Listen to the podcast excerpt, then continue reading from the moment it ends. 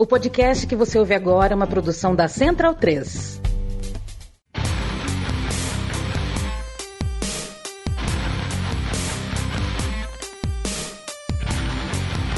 Começa agora o Xadrez Verbal.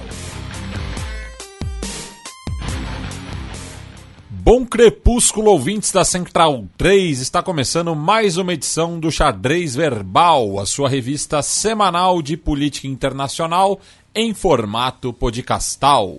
Meu nome é Matias Pinto e, como sempre, estou ao lado dele, meu amigo e companheiro Felipe Nobre Figueiredo, o homem por trás do tabuleiro. Olá, meu caro Matias, olá a todos os nossos ouvintes, todo mundo que nos ouve, nos divulga, nos prestigia, nos tolera, nos ama, nos deseja, diz que nos odeia, mas não nos tira do ouvido. Chegando aqui nesse dia 24 de fevereiro, né, nossa edição de número 325, é uma formação ofensiva, uma formação uh, antiga do, do, do futebol, né? E semana passada não tivemos programa por causa do carnaval, nossos ouvintes devem se lembrar. Então, o que, que significa? O programa de hoje vai ficar um pouco maior, vamos ter três blocos de giro de notícias. Pedir pro pessoal sempre dar aquela divulgada, sempre dar a, aquela moral. E quando fizerem isso, né, nessas ocasiões, lembrarem: ó, o programa é longo, mas dá para ouvir por blocos, tem a minutagem no site do Xadrez Herbal. O programa é postado por blocos no YouTube, inclusive. E, uh, infelizmente, né, a gente volta desse ato uh, com mais uma catástrofe uh, meio natural, meio causada pelo, é, é, pela expansão urbana, pelo desenvolvimento econômico sem muitas amarras, pela desigualdade, uh, por questões sociais, por questões uh, históricas brasileiras, né, com as chuvas aqui no litoral norte de São Paulo, que já deixaram dezenas de mortos, infelizmente, muita destruição. E como sempre acontece em eventos desse tipo, né, no... é, que ocorrem na mesma época do ano. Pois é, é. Né, é, ainda não é março, mas são as águas de março quase. Né? Uh, a gente, né, quando aconteceu infelizmente na Bahia, Petrópolis, uh, recentemente mesmo o terremoto na Síria, a gente sempre divulga, tenta incentivar nossos ouvintes a de alguma maneira ajudarem quem puderem, claro. Né? Uh, e aqui a gente vai fazer uh, algumas recomendações. É, uma delas é o Fundo Social do Estado de São Paulo, tá? É, que vocês podem é, fazer doações para quem for do Estado de São Paulo, tanto em postos de arrecadações, como as estações do metrô e da CPTM. Tá? É, vocês também podem fazer doações em cidades da região, como São Sebastião, em ETEX, FATEX, e também doações financeiras em depósito conta corrente ou PIX. Os dados, tá? Vocês podem achar, uh, por exemplo, se você digitar lá chuvas no litoral norte, como ajudar, é o primeiro link do site do, do governo do estado de São Paulo, né? sãopaulo.sb.gov.br. E uh, no ECOA do UOL, o Fred Giacomo e o Eduardo Militão Uh, listaram também diversas ONGs e diversas maneiras de vocês ajudarem, uh, tanto com doações em dinheiro à distância, quanto doações presenciais, em diversos locais. Tá? Eles fizeram um trabalho sensacional em elencar tudo isso. Uh, a gente sempre recomenda aqui a Central Única das Favelas, inclusive. A CUFA também está recebendo doações, tá? É, e aí, se vocês forem lá em, por exemplo, o UOL Ecoa, como ajudar vítimas chuvas do litoral, você vai encontrar lá o link. E os links estarão compilados lá no site do Xadrez Herbal, que a Carol faz isso, cortesia dos apoiadores do Xadrez Herbal. Bem, passemos agora para o primeiro dos três giros de notícias.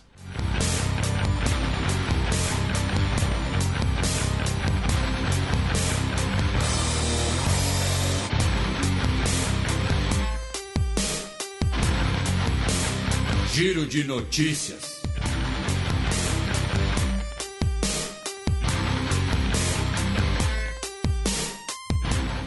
Notícia da terça retrasada, dia 14 de fevereiro. Guiné Equatorial confirma primeiro surto da doença do vírus Marburg. É um vírus bastante letal, bastante virulento, com o perdão né, da, da, da redundância e nós tivemos um surto com pelo menos nove mortes tá, em Guiné Equatorial.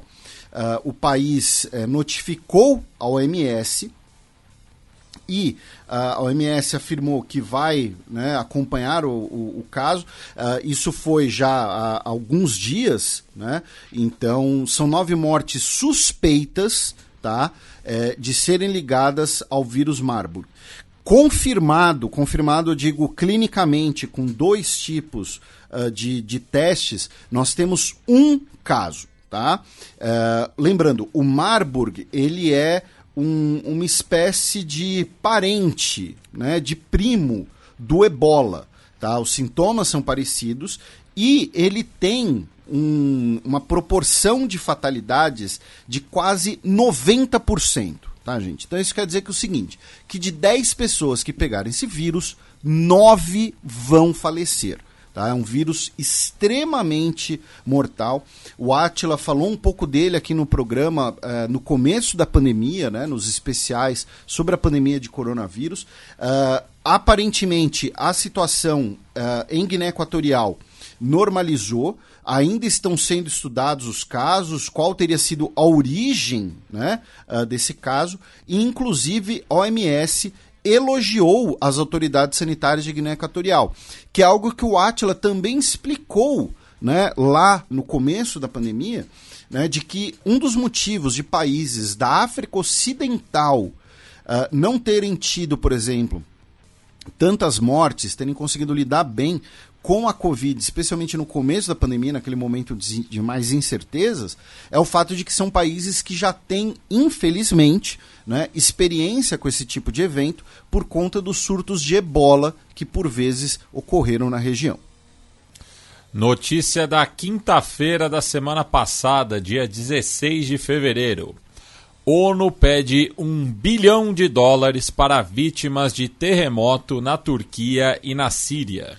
Uh, essa foi uma proposta feita pelo Secretariado-Geral da ONU de levantar um bilhão de dólares para as vítimas diretas, é, é, para diretamente ajudar as vítimas, melhor dizendo, não vítimas diretas, né, mas para ajudar diretamente as vítimas, tá?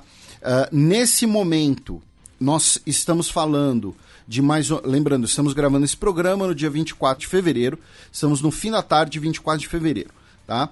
Nesse momento, estamos falando da casa de mais ou menos 43.550 mortes na Turquia, com mais de 100 mil pessoas feridas. Na Síria, mais ou menos 6.600 mortes, com mais de 14 mil pessoas feridas. Tá? Já foram registrados mais de 2 mil choques posteriores, sismos posteriores. Tá? O mais forte, inclusive, causou cinco vítimas fatais. Foi um choque uh, na, de 7,7 na escala Richter. Tá?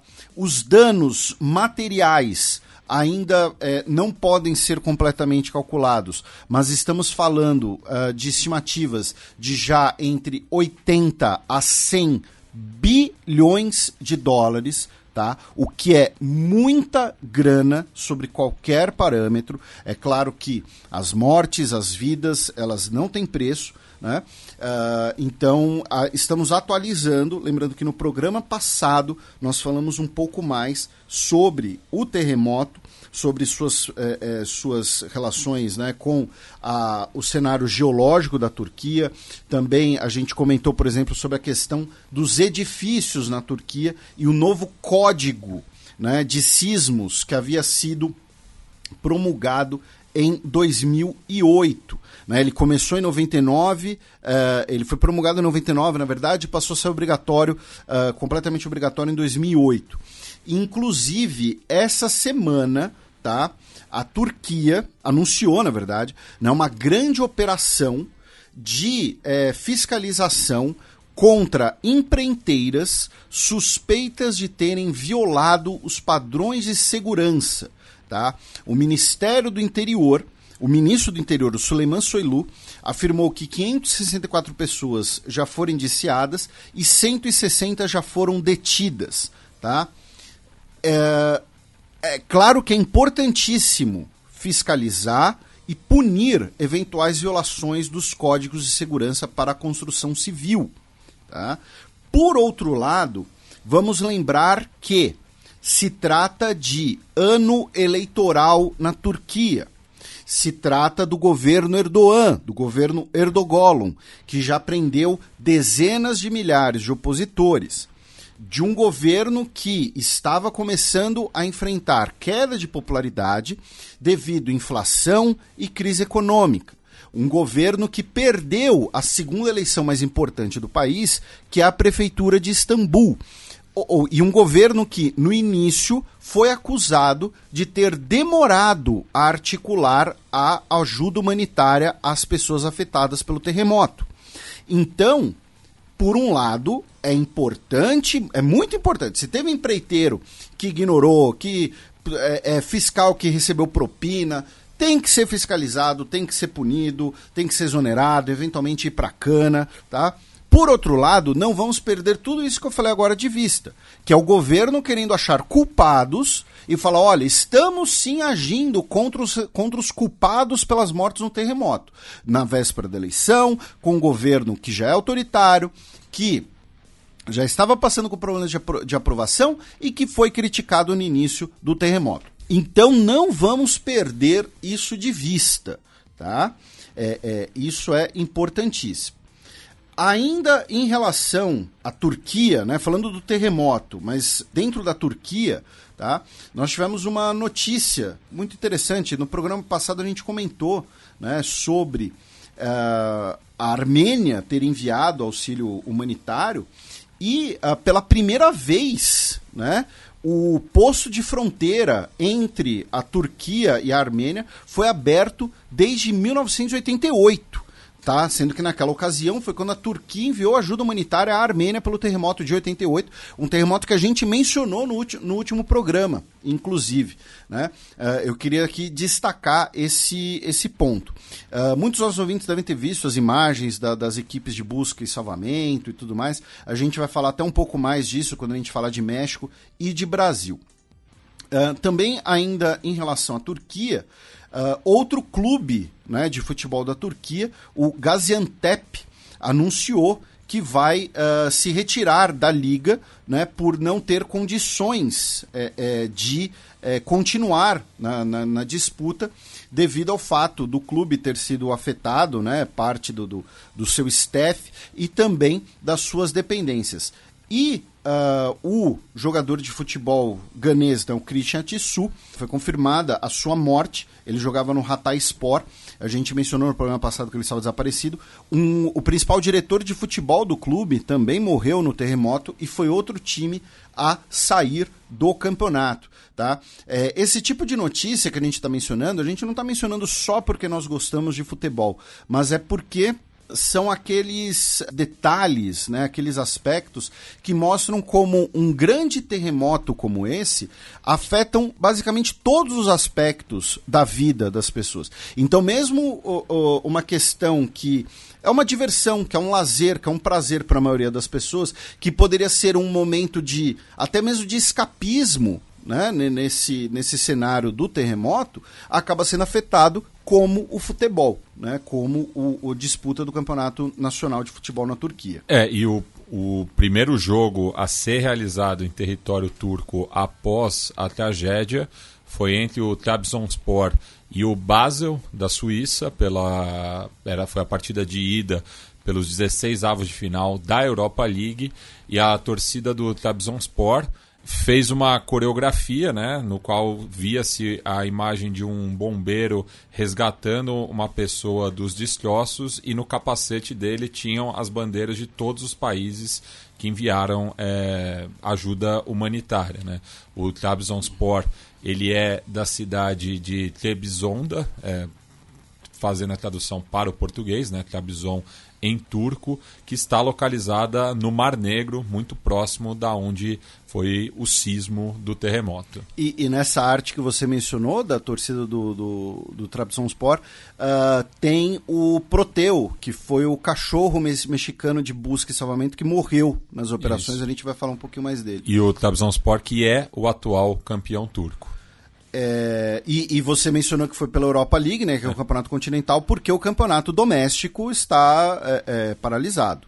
Não, e só me corrigindo, né, o jogo em questão foi pela Conference League, né, que é a, a terceira com competição em importância da Europa. O Trabzonspor acabou sendo eliminado pelo Basel a perder por 2 a 0 é, na Suíça na partida de volta, mas ainda é, temos outras equipes turcas que seguem na disputa das competições europeias, caso do Istambul Basaksehir, que é bem próximo do governo Erdogan, o Sivasspor, é, ambos disputando ainda a Conference League, já na Europa League, que é a segunda competição em importância da UEFA, o Fenerbahçe vai enfrentar o Sevilha.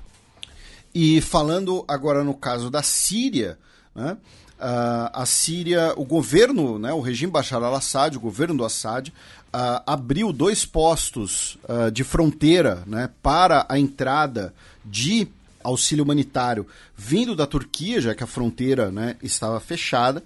O Bashar al-Assad recebeu em Damasco o Martin Griffiths, né, que é uh, o subsecretário-geral da ONU para uh, questões humanitárias e coordenador de auxílios eh, eh, de ajuda emergencial.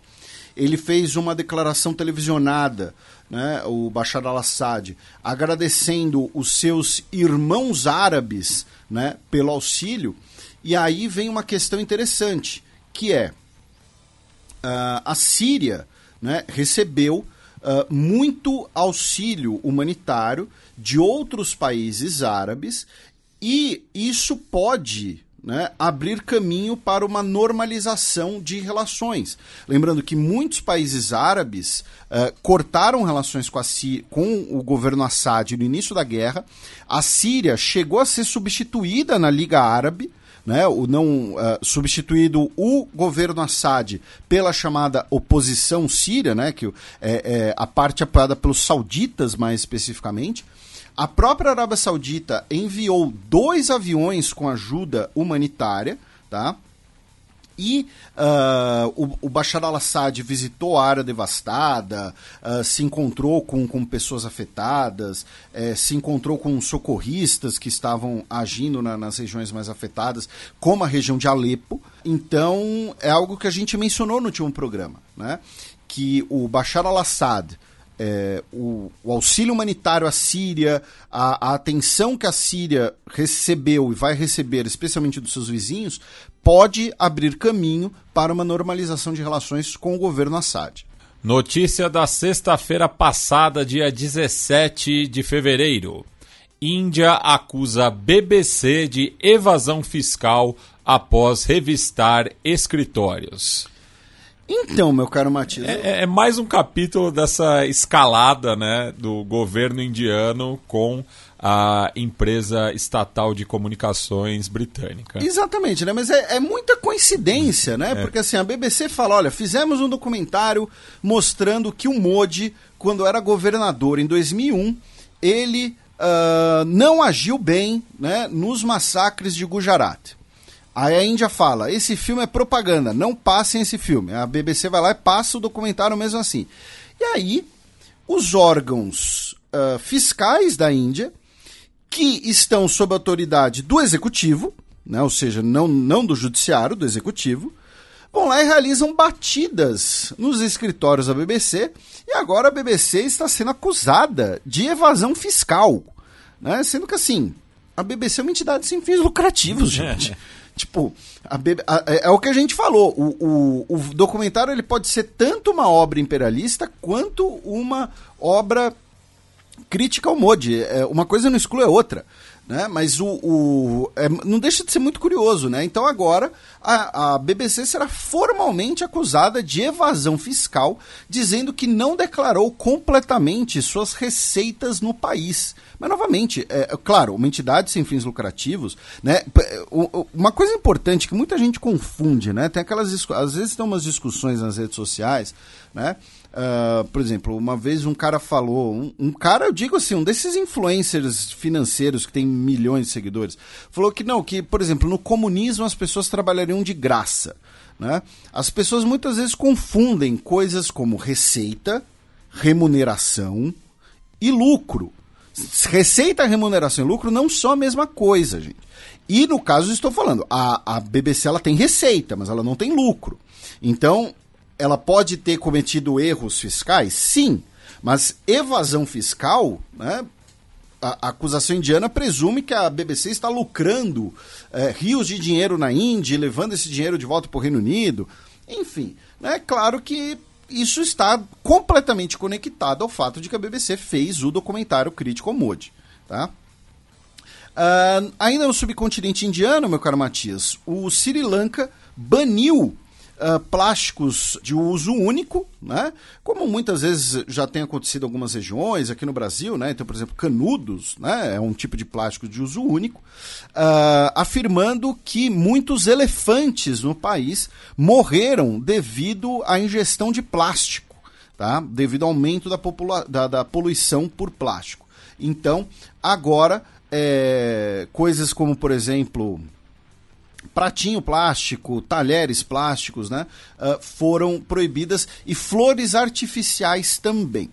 Outra notícia do Sri Lanka é que a conta de energia subiu 66%, né, como parte das medidas de austeridade e de equilíbrio fiscal por conta do empréstimo com o FMI. E em Bangladesh, o governo proibiu a circulação, suspendeu, né, na verdade, né, suspendeu a, a circulação do Dainik Dinkal, que é o jornal ligado ao Partido Nacionalista de Bangladesh, que é o maior partido de oposição hoje. Tá? Então é o governo proibindo, suspendendo, melhor dizendo, né, o principal jornal de oposição, dizendo que o jornal é, divulga, né, publica informações falsas e caluniosas repetidas vezes contra pessoas. Já os integrantes né, do partido e também uh, o Sindicato de Jornalistas de Dhaka, né, a capital de Bangladesh, afirmou que isso é parte de uma campanha para reprimir vozes de oposição. Também na sexta-feira passada, hackers de Israel fizeram campanha anti-Cruz Vermelha.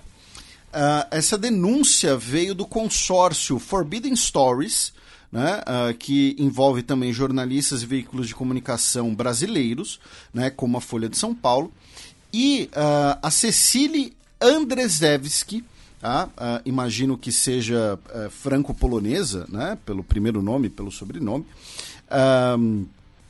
é, denunciou que, ah, a pedido do governo de Burkina Faso, é, diversos meios de comunicação e perfis, perfis né, suspeitos em redes sociais, começaram a publicar né, campanhas, notícias né? Quando a gente diz notícias, é aquela coisa, são tweets, aquelas montagens, né? Imagens, enfim, colagens e tal, dizendo que a Cruz Vermelha servia de cavalo de Troia do terrorismo em Burkina Faso, tá? Uh, e agora, né, vê essa denúncia de que essa campanha anti-Cruz Vermelha foi realizada a pedido do governo de Burkina Faso por uh, não, não são nem, nem, nem hackers, né? mas uma empresa né?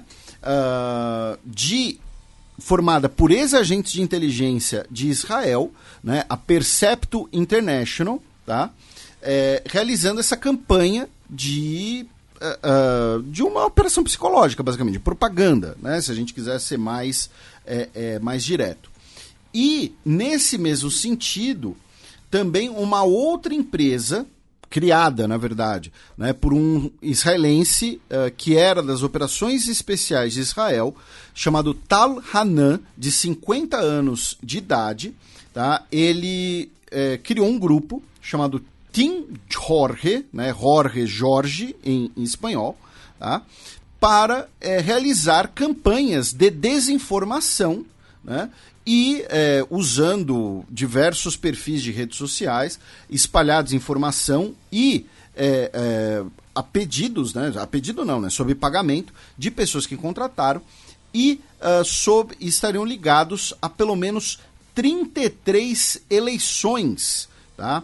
Essa denúncia foi feita em uma matéria bastante extensa pelo Guardian, né, o jornal Guardian, tá, assinada por cinco pessoas, tá, e que certamente vai ter grande repercussão. Tá? a gente vai falar mais disso no futuro. Uh, era para ser um dos temas principais, desse, um dos temas mais centrais desse programa, porém, como é um programa né, pós-carnaval, uh, que a gente ficou sem um programa já mais extenso, então a gente vai acabar tendo que é, é, cortar uma coisa aqui, mas é, sugiro que leiam a matéria. Tá? Se você não lê inglês, bota lá no Google Tradutor, né? que é uma matéria publicada no último dia 15 de fevereiro no The Guardian. Tá? é, chamada Review the Hacking and Disinformation Team Meddling in Elections, tá? Uh, revelando o time de hackers e desinformação que interfere em eleições. Tá? Ambas, as, ambas as campanhas de desinformação citadas aqui estão ligadas a empresas formadas por ex-agentes de inteligência em Israel. E a gente já comentou aqui, por exemplo, a questão do, né, do spyware da Pegasus, uh, todo esse tipo de coisa, também ligados muitas vezes à tecnologia israelense. Bem, passemos agora para a coluna aberta, no qual eu e o Felipe daremos aquele tradicional peão pela nossa quebrada latino-americana.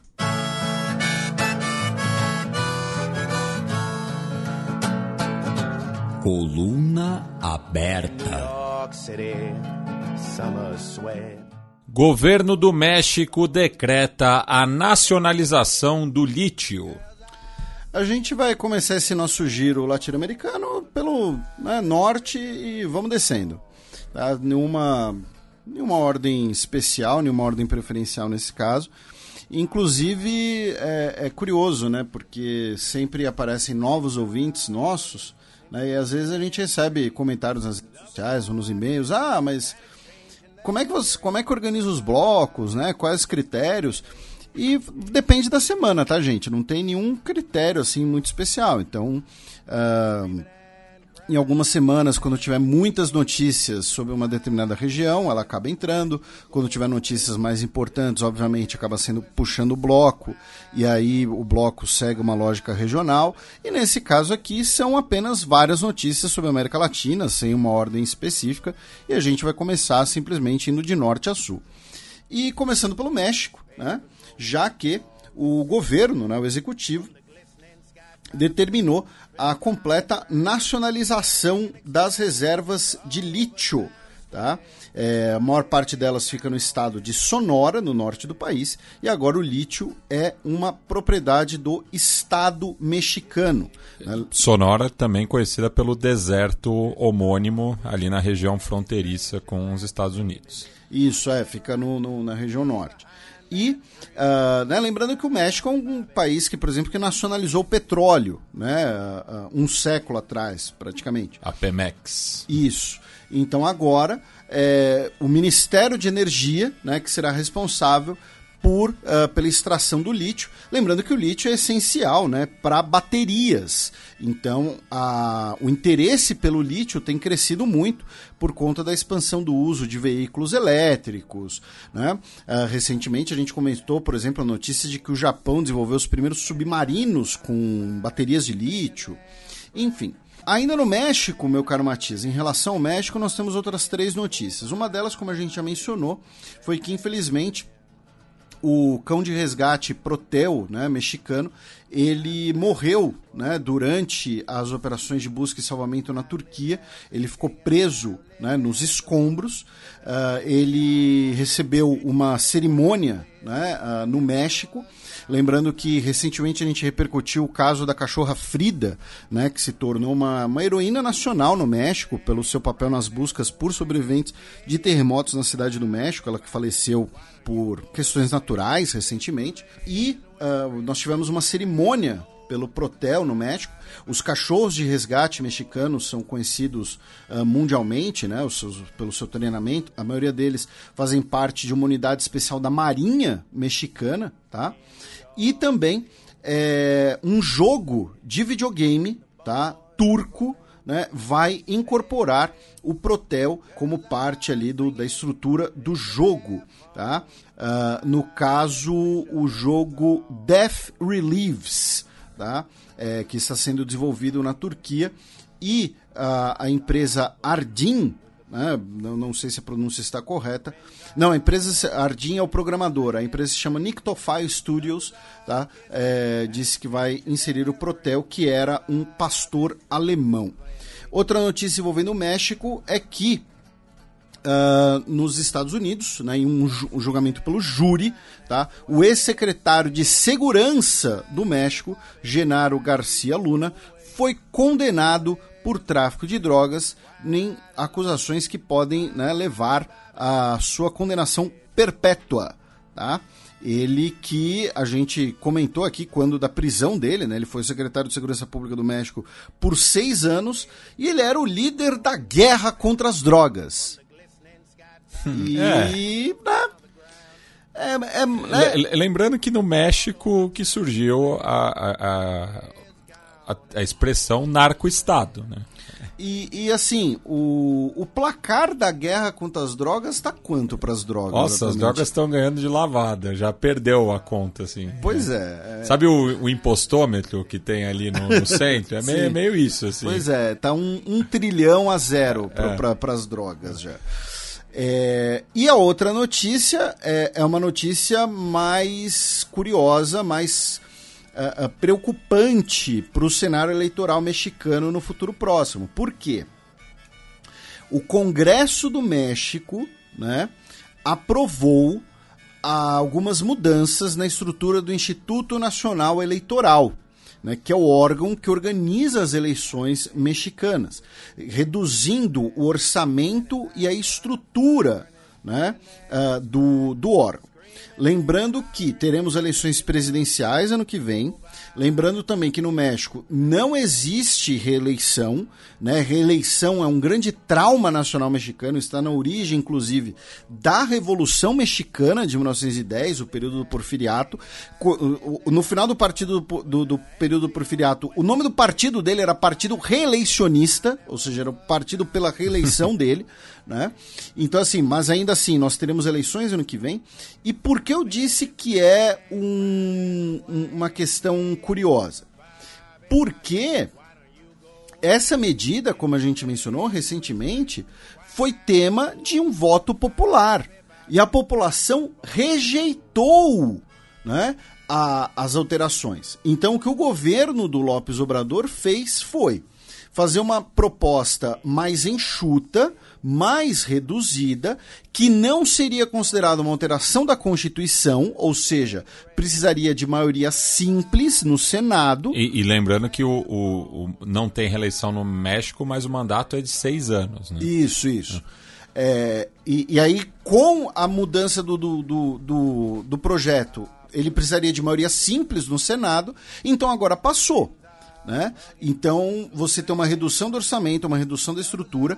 A gente, na época do voto popular, nós comentamos ali as principais argumentações, né? É, lembrando que a principal acusação do governo Lopes Obrador é que a comissão eleitoral, né, o, o órgão eleitoral, ele é formado por é, é, pessoas que não têm um mandato popular por pessoas que é, é, não têm ali, uh, muitas vezes são ligadas a estruturas elitistas mexicanas, né, a, a estruturas, é, é pessoas que estariam ligadas, né, a, não necessariamente a, a, interesses populares, digamos assim. Né? Mas, uh, e a população rejeitou. O principal é lembrar isso, que a população rejeitou, né? E que, mesmo assim, ele aprovou. E aí agora, no próximo domingo, dia 26, já estão convocados protestos, tá? E só uma outra rapidinha do México também, Felipe, já que na sexta-feira retrasada, né, enquanto a gente gravava a última edição do Xadrez Verbal, o Lopes Obrador recebeu o presidente cubano Miguel Dias Canel em um evento é, para celebrar né, o, o, o, convênio do governo mexicano com o setor de saúde cubano, né, que vem desde o terremoto de 1985, e nessa ocasião o AMLO é, declarou né, que vai liderar uma corrente mundial pelo fim do embargo econômico estadunidense a Cuba. Aí do México, meu caro Matias, nós vamos para a Nicarágua, já que tivemos uma conversa entre o secretário de Estado Anthony Blinken dos Estados Unidos e o ministro de Relações Exteriores da Nicarágua, Denis Moncada. Né? É o primeiro contato de alto nível né, entre os dois países, direto, desde 2018. Tá? É, digo de alto nível, né, no nível ministerial. Então, conversaram sobre é, a necessidade de construir um diálogo construtivo, né, a libertação de prisioneiros né, e uh, questões de diálogo entre a, o governo da Nicarágua, o governo Ortega, né, e a oposição. Lembrando, no último programa nós comentamos que mais de 200 pessoas tá, foram é, libertadas pela Nicarágua, 200 pessoas que é, presos políticos, tá, foram libertados pelo governo da Nicarágua e uh, foram para os Estados Unidos. Alguns disseram que iriam para a Espanha, a Espanha se ofereceu para receber alguns. Uh, uma notícia que também está no programa de hoje, a gente coloca, uh, antecipa aqui, na verdade deveria ter colocado aqui, né? mas a, a, o governo chileno e o governo da Argentina também disseram que poderão receber os ex-presos políticos nicaragüenses, inclusive é, concedendo nacionalidade. Por quê? Porque o governo da Nicarágua, em muitos desses casos, acusando essas pessoas. São, no total, são 317 na última semana. Ah, então mais de 300 já. É. É, o governo da Nicarágua, é, em muitos desses casos, alegando traição, é, retirou a nacionalidade dessas pessoas. Né? Então são pessoas que se tornaram apátridas. É, então, o governo chileno já ofereceu não apenas receber essas pessoas, mas também a nacionalidade. Tá? Isso é interessante. E o governo argentino também. E um caso correlato a isso foi do frei italiano Damian Muratori, que era requerido pela Interpol desde 2019, já que foi condenado pela justiça italiana a quatro anos e meio de prisão por violência sexual contra uma jovem guatemalteca, e ele se encontrava em Manágua, e ele foi é, expulso é, do país, é, de volta à Itália, já que ele havia é, demonstrado solidariedade ao Monsenhor Rolando Álvares naquele, é, naquela crise entre a Igreja Católica e o governo Ortega. É, o, o, o, o Monsenhor que ficou cercado né, na, na residência oficial, cercado, eu digo, pela polícia. E... Sendo que a Nicarágua não costuma é, extraditar é, é, foragidos da Interpol. E, e, tem uma outra questão interessante, meu caro Matias, sobre é, é, é isso, que assim, alguns nossos ouvintes podem falar, não, mas peraí, o, o Ortega é de esquerda, e o governo do Chile do Boric é de esquerda, mas o Boric já criticou muitas vezes o Ortega, criticou a escalada autoritária do, do Ortega dos últimos anos. E o Maduro também. E muitos dos presos políticos da Nicarágua são pessoas de esquerda. A gente já comentou aqui em outros programas, inclusive na época das eleições, como, por exemplo, inclusive ex-guerrilheiros sandinistas foram presos pelo governo Ortega. Tá? Né? Então, assim, o governo Ortega fala que ah, são traidores da pátria, são todos representantes do, do, do interesse dos Estados Unidos, alguma coisa assim, mas é, é, você tem figuras ali que têm um histórico de luta sandinista muito claro, muito evidente. Né? Não são apenas, sei lá, simpatizantes do, do, do Somoza, alguma coisa assim, ex-aliados do Somoza, sei lá. Não, tem ex-sandinistas nesse grupo. Né, nesse grupo, eu digo, de pessoas detidas. Então, por isso que essa reação, mesmo de governo de esquerda, como o governo Boric ou o governo Alberto Fernandes, também não deve ser tão estranhada assim. Uh, da Nicarágua, meu caro Matias, a gente vai fazer um, um bate-volta ali no, no Haiti, né? Eu digo um bate-volta porque a gente vai até o Haiti, depois volta para o continente, com duas notícias. A primeira delas é que o governo dos Estados Unidos anunciou a prisão de mais quatro pessoas suspeitas de terem ligação com uh, o assassinato do ex-presidente Jovenel Moise, o ex-presidente do Haiti. Tá? As quatro pessoas foram presas na Flórida, tá? todos eles ligados à empresa CTU Security, que é uma empresa que uh, supostamente articulou né, uh, o recrutamento dos mercenários. Dos quatro presos, três são colombianos tá? E a gente comentou na época, né, como tinha essa denúncia de muitos colombianos envolvidos e a gente contextualizou, né, com o fato de que nós hoje temos muitos mercenários colombianos eh, devido a, ao conflito na Colômbia, tanto o conflito histórico com as Farc quanto a guerra às drogas. Né? Então, mais um gol das drogas, inclusive nessa, nessa disputa. E só aproveitando, Felipe, uma notícia mais geral é, da, da nossa quebrada latino-americana, né? Incluindo o Haiti, já que a ONG mexicana Seguridad, Justiça e Paz fez um levantamento das 50 cidades mais violentas do mundo. É, e no top 10 temos nove cidades mexicanas e uma estadunidense, que é Nova Orleans. E das 50 cidades listadas, apenas quatro não estão no continente americano, estas todas localizadas na África do Sul. Mas então, das 50 cidades mais violentas do mundo, né? É, claro, excetuando zonas de guerra oficial, estão quase todas na América Latina, com o México liderando. A cidade brasileira é, pior ranqueada no caso, aí, né, mais violenta é, proporcionalmente, é Mossoró. Nossa, não, não, não esperava por essa, esperava Bem, não sei o que eu esperava, é. mas fiquei surpreso.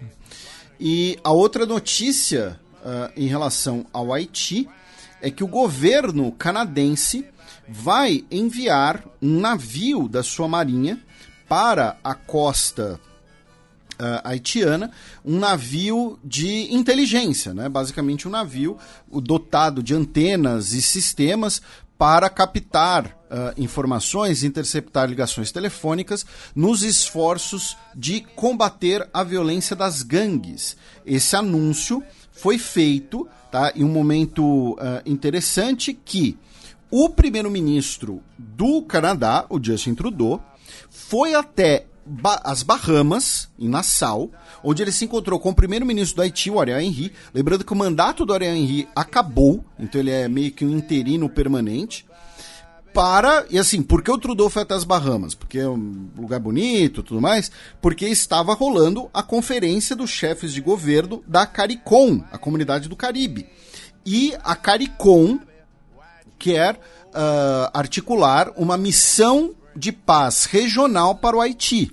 Fala, olha, já teve uma missão organizada pela ONU, a MINUSTAH, cujo componente militar era liderado pelo Brasil, mas agora são os países caribenhos que precisam uh, assumir esse problema, digamos assim. São os países caribenhos que terão capacidade para isso. Então, muito provavelmente, teremos, se tivermos uma nova missão armada internacional ao Haiti, ela será no mínimo liderada pela CARICOM. Tá? Lembrando que é, sempre envolvem outros soldados, né, outros militares. Então, mesmo a MINUSTAH, que era liderada pelo Brasil, envolvia combatentes de diversos outros países. Agora, muito provavelmente, teremos a liderança pela CARICOM. Do Haiti, meu caro Matias, vamos para a Colômbia, com o anúncio da retomada de negociações entre o Exército de Libertação Nacional e o governo colombiano, tá? Um segundo ciclo de diálogos. E quando eu digo segundo ciclo, não é uma retomada porque anterior deu certo. É, deu errado. Né? Lembrando que a gente chegou até um, ter um anúncio que depois foi desmentido de um acordo de paz. Esse seria para discutir detalhes mais aprofundados, ou seja, já existiria um esboço de acordo de paz e agora vão debater alguns detalhes mais aprofundados no México. E nessa seara, o Brasil vai enviar a embaixadora Glivânia Maria de Oliveira como representante brasileira para a mesa de diálogo e mediação. Tá? Ela que, segundo a Associação de Mulheres Diplomatas do Brasil, ela tem experiência em temas de paz e segurança internacional, servindo na divisão de desarmamento e tecnologias sensíveis e a divisão de Nações Unidas. Tá? Então ela será representante brasileira nessa mesa de diálogo.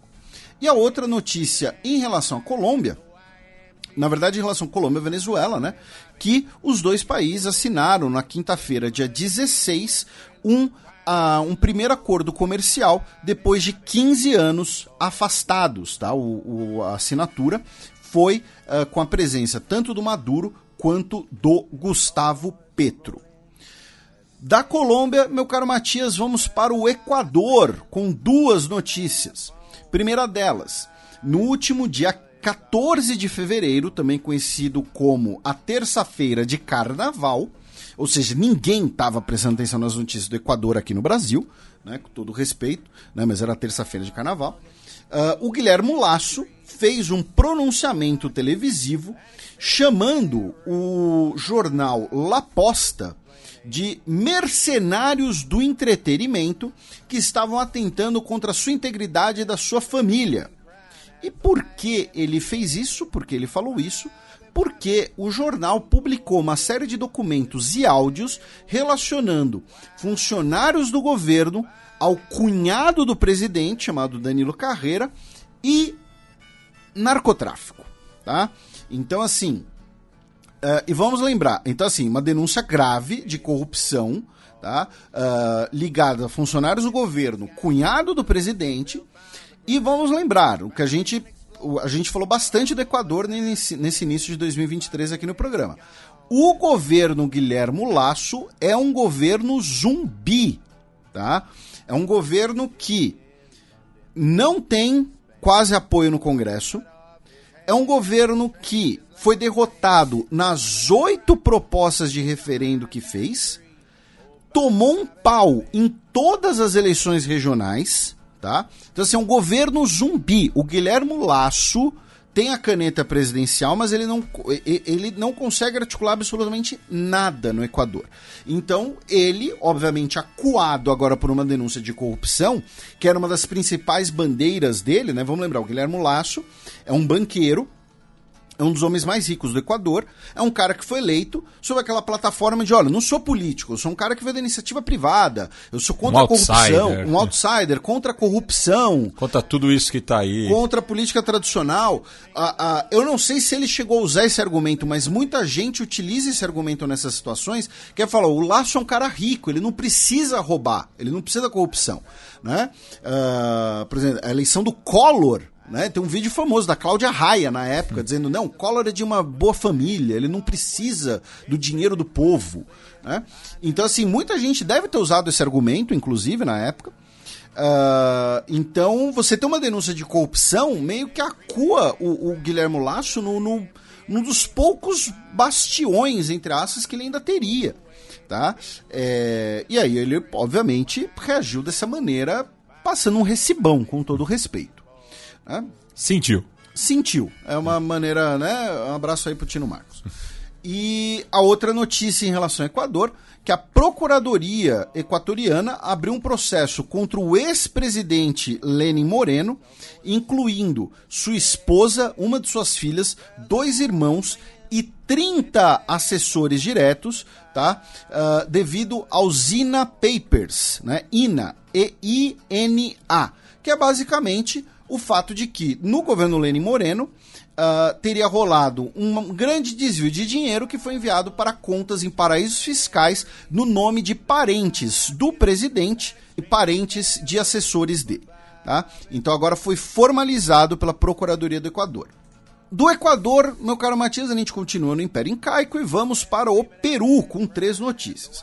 Primeira delas é que no último dia 15 de fevereiro, também conhecido como Quarta-feira de Cinzas, né, a presidente Dina Boulart se reuniu com os líderes das três maiores bancadas do Congresso, incluindo, né, uh, obviamente, a Keiko Fujimori, líder do Força Popular, a maior bancada do Congresso. Derrotada três vezes no pleito. Derrotada três vezes no segundo turno. O César Acunha, do Aliança pelo País, que é o partido uh, uh, liberal, liberal no sentido econômico, né, uh, do Peru, para formalizar a estrutura de novas eleições e eventualmente tentar antecipar as eleições para ainda 2023. E os líderes né, dos partidos teriam sido irredutíveis, falando que para ter eleições ainda em 2023, a Dina Bolart precisa renunciar. Por quê? Né? Qual que é o cálculo deles? Primeiro, o cálculo da Keiko Fujimori é, é chegar ao poder de qualquer maneira para conseguir perdoar o filho e garantir os esquemas da família dela e garantir a impunidade pelos crimes contra a humanidade cometidos pelo papai. Né? Em bom português é isso. Segundo, uh, os partidos peruanos, eles temem, digamos assim, que a Dina Boulart, mesmo tendo aprovação hoje de menos 23%, já que a direita. A, é, ela, a Dina Boulart hoje passa por uma situação parecida com, com o Lenin Moreno passava no Equador. A direita não confia nela, porque ela veio da esquerda, e a esquerda vê ela como traidora. Tá? Inclusive, ela participou né, de uma homenagem a policiais falecidos é, durante os protestos é, na emboscada em Vraém. E isso pegou muito mal é, com os manifestantes, porque ela não se, ela justamente ainda não prestou solidariedade às pessoas que têm morrido nos protestos. Né? Então, Isso. é justamente nos choques com as forças de segurança pública. E pessoas que votaram no Pedro Castilho, consequentemente, é, é o motivo dela estar no poder, porque é. ela era vice da chapa. Né? Então, é... e por que então tem esse temor? Né? Porque a, a Dina Boulart, se você marcar eleições né, para é, é, enfim, para daqui a pouco, ela, vai, ela pode ser candidata e com a máquina pública na mão. Né? Então, enfim, pode. Então, assim, falou: ó, você quer eleição? Sai daí. Tá? Primeira coisa. Segunda questão: o Congresso do Peru aprovou na sexta-feira, dia 17, as acusações formais contra o ex-presidente Pedro Castilho e dois de seus, dois de seus ex-ministros né, por corrupção e lavagem de dinheiro. Foi 59 votos a favor, 23 contra e 3 abstenções. Por que né, o Congresso tinha que aprovar essas acusações para que o Ministério Público então possa agir? Porque pela lei peruana como Pedro Castilho teria cometido esses crimes enquanto presidente, mesmo ele não sendo mais presidente, mas como ele cometeu os crimes enquanto presidente, o Congresso né, uh, uh, tinha que aprovar. Tá? É, repito, isso é pela lei uh, peruana. E o Congresso também declarou o presidente colombiano Gustavo Petro como persona non grata. O Petro está proibido de entrar no Peru porque ele comparou a polícia peruana à Gestapo nazista, tá? Uh, não sei se declarar um presidente de outro país, ainda mais de um país vizinho, como persona não grata é uma boa medida. Mas comparar a polícia peruana com a Gestapo também já é um pouco de exagero, né, seu Gustavo Petro? Porque assim, tem coisas que, que é Lady Goodwin, né? É, é, mas é assim, tipo, a Gestapo tá ali, entendeu? O campo de extermínio tá ali. São, é, essas comparações só servem para banalizar as coisas, né? Uh, isso não é uma defesa da polícia peruana, só para deixar claro. E finalmente, o governo dos Estados Unidos anunciou que vai extraditar o Alejandro Toledo ao Peru, né, o ex-presidente peruano, que está preso nos Estados Unidos desde 2019, no auge dos casos do Debrecht que estão né, o topônimo é, cunhado pelo nosso querido Matias Pinto, que está aqui na minha frente. Uh, do Peru, meu caro Matias, vamos para o Chile, tá? Uh, com três notícias. Né? Uh, uma delas está ligada né, aos incêndios florestais no Chile, que continuam né, desde o fim de janeiro. Atualmente são mais de 256 focos de incêndio tá? afetando mais de 430 mil hectares. E a gente não falou muito desses incêndios no Chile nos últimos programas, porque muito se falava que eram incêndios derivados de seca e ondas de calor. Né? O Chile é um país muito seco, estamos num verão bastante quente por lá e que isso teria sido a origem do, dos incêndios. A gente mencionou que infelizmente tivemos pessoas mortas, né, casas destruída, uh, destruídas, né, uh, no total até esse momento são 24 pessoas mortas. Mas por que então estamos trazendo esse assunto só agora? Né? Porque está começando a circular no Chile, justamente, alguma vamos dizer assim, teorias, hipóteses, né? De que esses incêndios florestais poderiam ter um componente intencional, tá? é, uma notícia do dia 15 de fevereiro, tá? Uh, fala da possibilidade de que eh, parte desses incêndios né, pode beneficiar, inclusive, grandes empresas papeleiras no Chile, como a CMPC e a celulosa Arauco, tá? Que por mais que tenham tido, e por que esse benefício, por que elas poderiam ser beneficiadas? Porque embora algumas áreas né, afetadas sejam dessas empresas, justamente, os subsídios governamentais e os seguros né, uh, poderiam, então, ter, poderiam beneficiar as empresas. É uma coisa meio ainda nebulosa, tal, mas é interessante mencionar essa notícia de qualquer jeito, mesmo que isso, se, mesmo que isso não seja verdade, por quê? Vejam que as áreas afetadas são áreas em que você tem a produção, né, o plantio de árvores para a produção papeleira. Qual é o principal tipo de árvore para esse tipo, essa produção?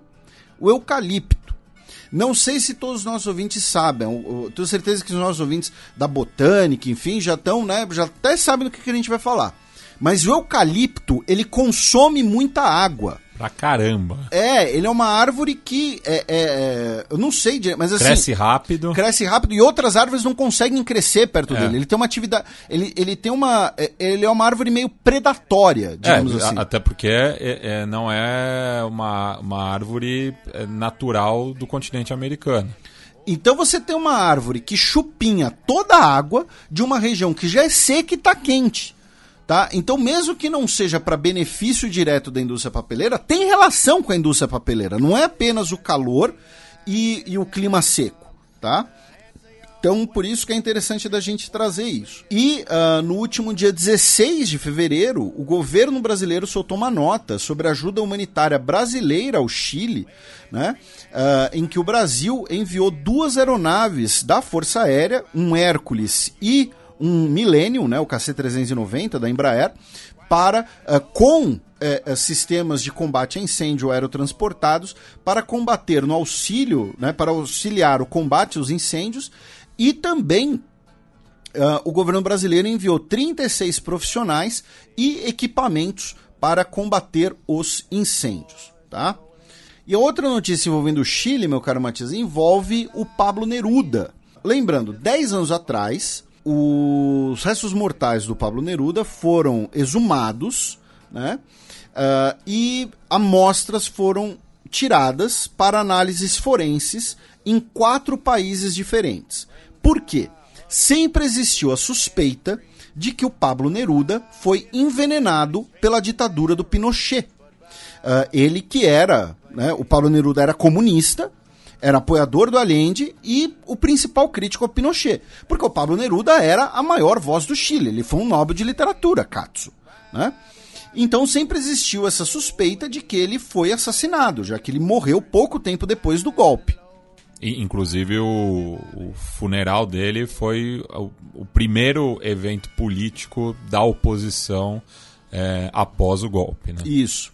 É, e nós tivemos essa semana a publicação de mais um relatório com essas a partir dessas amostras retiradas do, do, do corpo dele da McMaster University no Canadá e a Universidade de Copenhagen, né, uh, afirmando que a bactéria tóxica encontrada no corpo dele, a Clostridium botulinum, não, a, a, presença dela nos restos mortais do, do Neruda não pode ser explicada por razões naturais, incluindo a área onde ele foi sepultado, porque aí tiraram amostras também do, do, do, da cercania de onde ele foi sepultado.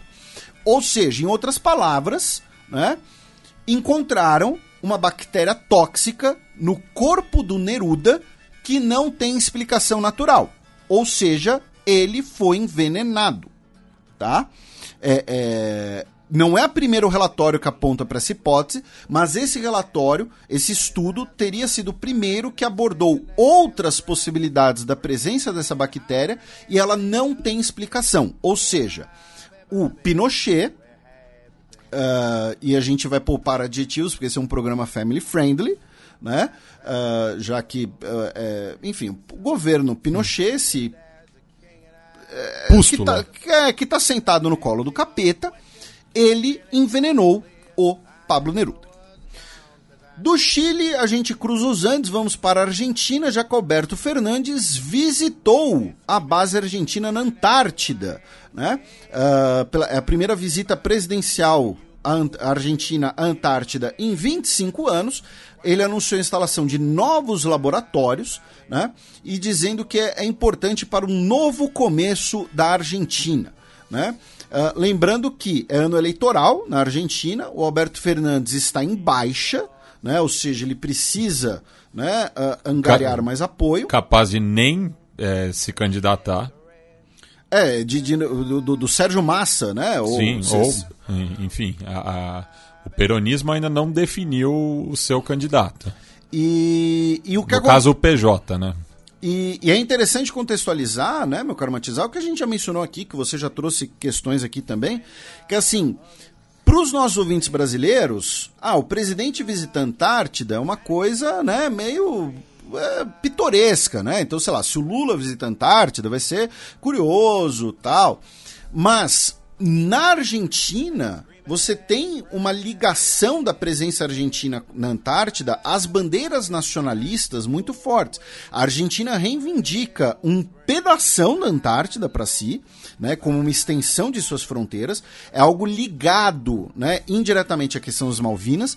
A gente já comentou aqui, por exemplo, que governos argentinos anteriores mandavam argentinas grávidas para darem à luz na Antártida para falar, olha, argentinos nasceram lá, logo é nosso território.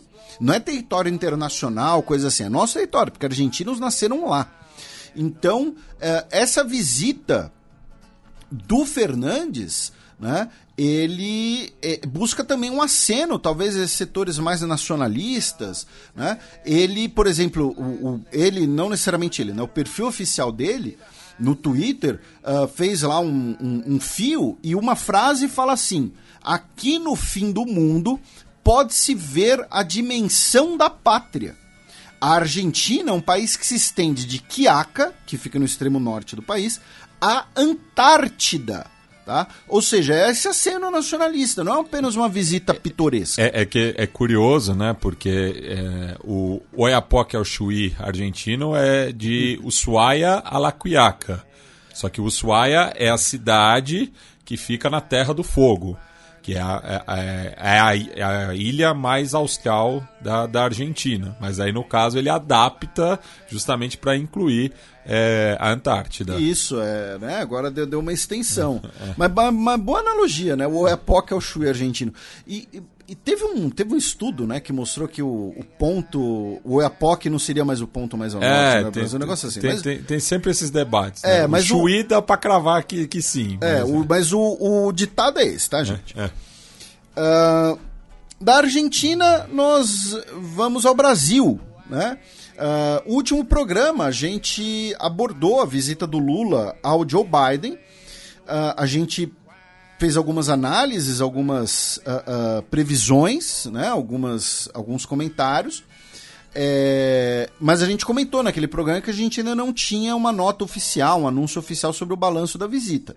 E sinceramente, barra modestamente, a única diferença né, entre a nota oficial e, e o que a gente falou no programa é a questão do retorno né, dos Estados Unidos ao Fundo Amazônia e foi uh, veiculado que os Estados Unidos teriam oferecido 50 milhões de dólares para o Fundo Amazônia.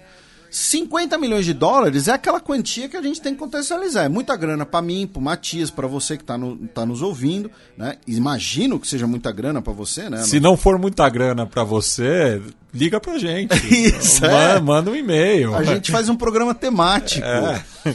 Mas pensando em Fundo Amazônia, pensando em Estados Unidos, é troco de pinga tá? Então vamos tirar esse escorpião do bolso aí, tá, o, Joe Biden? Porque você tá mandando muito mais grana lá pra Ucrânia e vai oferecer 50 milhões de dólares aqui. Então essa é a única atualização, assim, necessária. Um, no dia 12 de fevereiro, né, o avião da FAB, que foi buscar os brasileiros na Turquia, retornou né, com 17 pessoas, sendo 13 adultos, 4 crianças. Desses eram 9 brasileiros e 8 estrangeiros. Tá? Ah, mas Felipe, por que então estrangeiros né, foram, uh, uh, foram retornados? Por exemplo, né, uh, se um, um, brasileiro, é, um homem brasileiro, um, um cidadão brasileiro é casado com um cidadão turco. Tá? Um homem brasileiro com uma turca, uma brasileira com um turco, né? ou então a nacionalidade da criança, enfim. Uh, o Itamaraty, no dia 17, sexta-feira, indicou o ex-chanceler uh, Luiz Alberto Figueiredo Machado né, como agora embaixador extraordinário para a mudança do clima. Né, um posto criado agora, né, um cargo criado justamente para é, é, denotar essa maior importância que o governo Lula vai dar a questões climáticas. Né? Lembrando que o próprio nome do cargo da Marina Silva mudou, né? não é apenas ministra do Meio Ambiente, é Meio Ambiente Mudanças Climáticas. Então agora ele vai ser um diplomata responsável por questões ligadas ao clima. Tá, complementando a representação de alto nível do Brasil em eventos internacionais. Né? Uh, Figueiredo, que repito, foi uh, chanceler, é, o cargo chegou a existir né, na década de. No, no, segundo governo Lula, salvo engano, mas foi teve uma relativa vida curta. Né? E isso também faz parte dos esforços brasileiros de receber a COP30 né, em 2025, que se especula muito que. Uh, uh, se especula não, a proposta brasileira vai ser que seja realizada em Belém. Né? E o Figueiredo não é meu primo, tá? antes que alguém pergunte. Uh, não que eu saiba, né? Eu vou colocar assim, que eu saiba, é. eu não tenho parentesco com ele. Tá? Até porque se for pegar parentesco com Figueiredo, aí é, complica. Né? Aí complica. É. É, aí... Não, mas com, com, com aquele lá eu não tenho mesmo, não. É. é aí, aí é garantido. Mas uh, já o Mauro Vieira, né, o chanceler, participou da Conferência de Segurança de Munique, onde ele apresentou né, uh, um pouco mais da proposta brasileira em relação à Ucrânia e também uh, realizou encontros bilaterais com os chanceleres de Bósnia, Canadá, Colômbia, Eslovênia, Malta, República Dominicana, Reino Unido, Suíça e uh, o alto representante da União Europeia para negócios estrangeiros. o governo Lula anunciou que vai né, normalizar completamente as relações com Cuba tá? É, enviando agora o embaixador, lembrando que a embaixada brasileira em Cuba está vaga desde 2016, né? Na ocasião, o governo cubano rejeitou o indicado à embaixada pelo governo Michel Temer, uh, afirmando que o governo Temer não era um governo legítimo pelas circunstâncias do impeachment da presidente Dilma Rousseff que Cuba classificou como um golpe. Né? Lembrando, Cuba não é, é, o, o, gesto cubano foi de não reconhecer o governo Temer. Né? E o governo Bolsonaro, para agradar sua base ideológica, também não normalizou essas relações. Então agora o Brasil vai voltar a ter um embaixador em Cuba que não tinha desde 2016. Tá? Uh, agora uma notícia importante, tá? A gente mencionou já uh, uh, né, no em programas recentes, né, que o Lula vai para a China, tá? Na próxima viagem dele. Agora nós temos a data, tá? O Lula vai para a China no dia 28 de março. E uma notícia importantíssima, tá? A China como maior parceiro brasileiro, a véspera dessa visita, o Brasil registrou um caso de vaca louca no Pará, Tá? Segundo o Ministério da Agricultura, foi um caso atípico e o animal foi abatido, a carcaça incinerada. Porém, devido ao protocolo sanitário, as exportações para a China foram temporariamente suspeitas. Notícia de ontem, quinta. Suspensas. Suspensas, o que, que eu falei? Suspeitas. Ah, desculpa, suspensas. tá? É, essa notícia de ontem, dia 23 tá, de fevereiro. A gente ainda não tem direito a né, eventuais repercussões, mas é uma notícia que pode ter impacto muito grande. Já ocorreram outras vezes né, em que as exportações brasileiras, né, exportações eh, de carne, seja carne, né, carne bovina no caso devido à vaca louca, claro, né, foram suspensas. Uh, o surto mais conhecido de vaca louca né, foi aquele no Reino Unido, no início do século XXI, que rendia várias piadas, né, porque era, era meio que uma novidade né, a doença da vaca louca naquele período. Né? Uh, e milhões de, de, de, de, cabeças de gado tiveram que ser abatidas no Reino Unido naquela ocasião. Tá? Então é uma notícia que é sempre importante. Uh, também notícia de ontem, o Brasil recebe né, o ministro de Relações Exteriores de Portugal, né, de Negócios Estrangeiros, o João Gomes Cravinho, que se encontrou com Mauro Vieira, com Lula, e foi anunciado hoje, dia 24, que uh, o Lula vai visitar Portugal em abril e vai discursar perante o parlamento português no aniversário da Revolução dos Cravos, né, o dia 25 de abril, que é uh, a data cívica mais importante de Portugal. Também essa semana retornaram ao Brasil né, uh, os, com, os integrantes da missão humanitária brasileira na Turquia.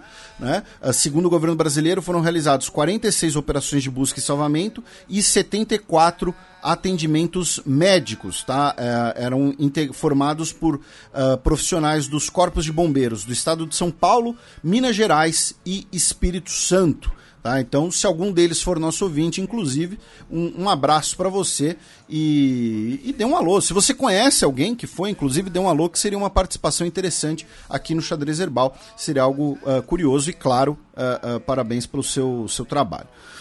E finalmente, meu caro Matias, em, em, relação ao Brasil, uma notícia enviada por alguns nossos ouvintes. No último dia 15 de fevereiro, em Pernambuco, no porto de Suape, tá, autoridades brasileiras resgataram um trabalhador indiano que estava uh, trabalhando em, em condições análogas à escravidão em um navio sob bandeira de Malta.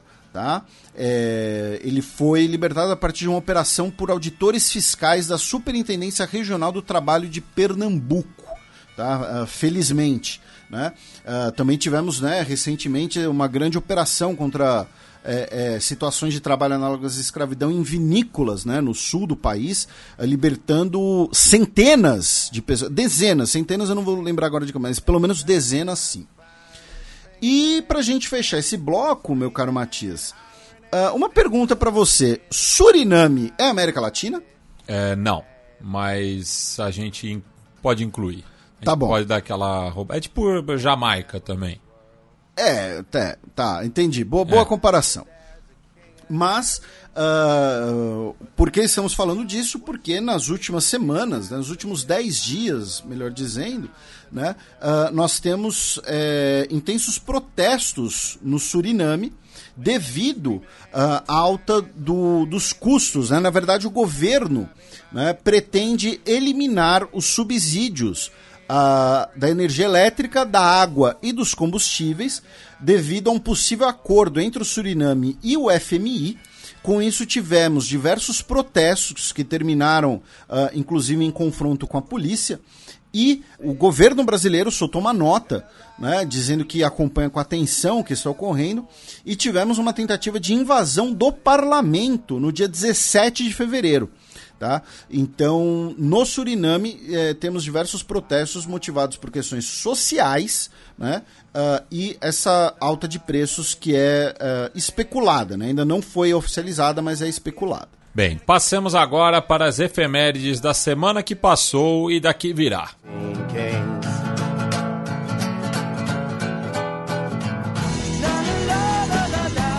A semana na história.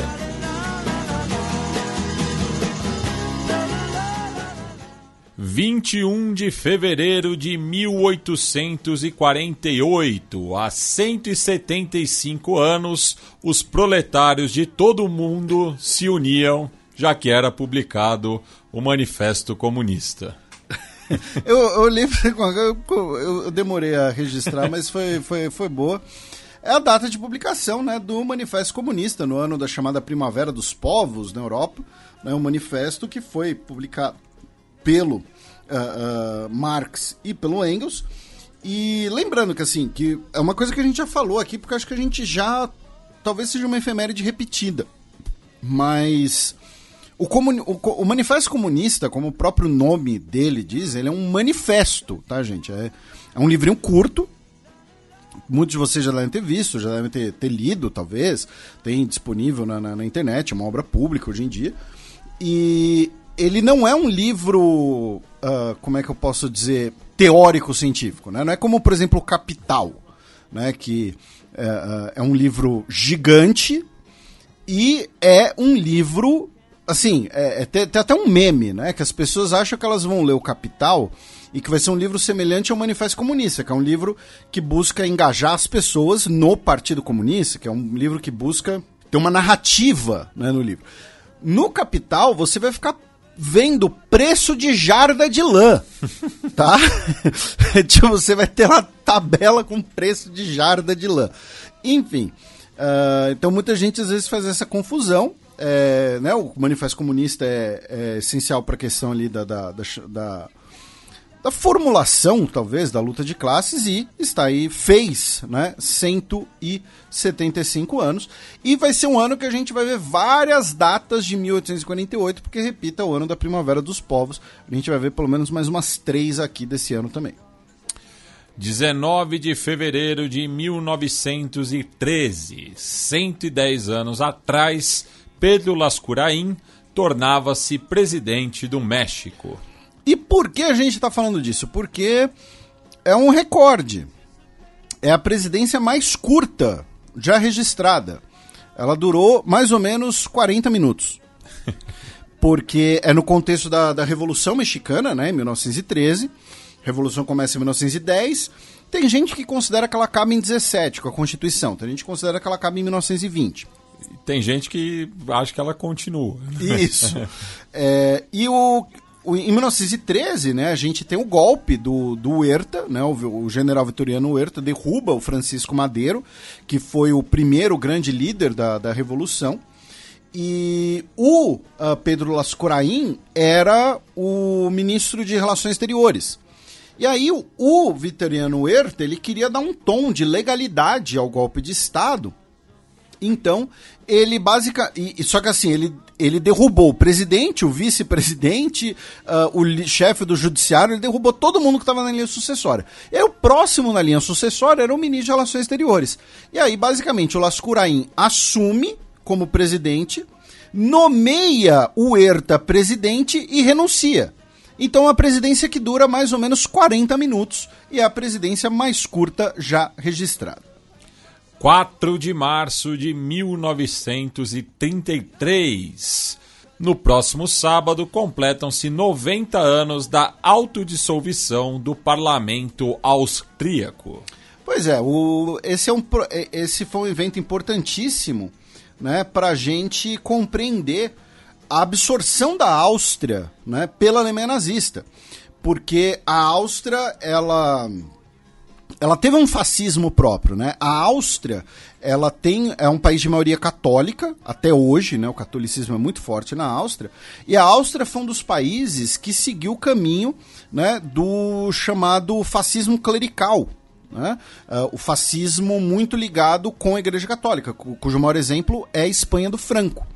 E no caso da Áustria, o líder né, do, do fascismo austríaco era o, o Dolphus, né, o Engelbert Dolphus, que inclusive era apoiado pelo Mises. Pelo Ludwig von Mises. É, é. Da escola austríaca, né? E o, o, os ANCAPs vão ficar bravos com você agora. É, enfim. ah, eu sei o que, que, você ia falar, mas você ficou com preguiça. Porque você, é. tá, você tá de bom humor, passou o carnaval é. no Rio de Janeiro, é. tirou foto com os fãs. Você é, encontrou o Cristiano do. do, do Não, o Cristiano deu pane na Matrix. Ah, que beleza. Eu nem, nem quero saber o que, que, é isso, porque se a polícia me perguntar, eu não sei.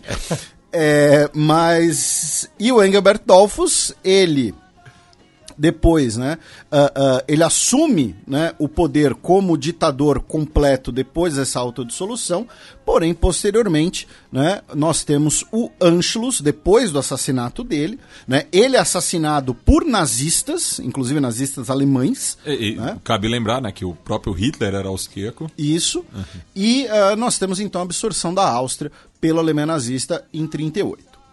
28 de fevereiro de 1983, há 40 anos, o último episódio da série Mesh era exibido.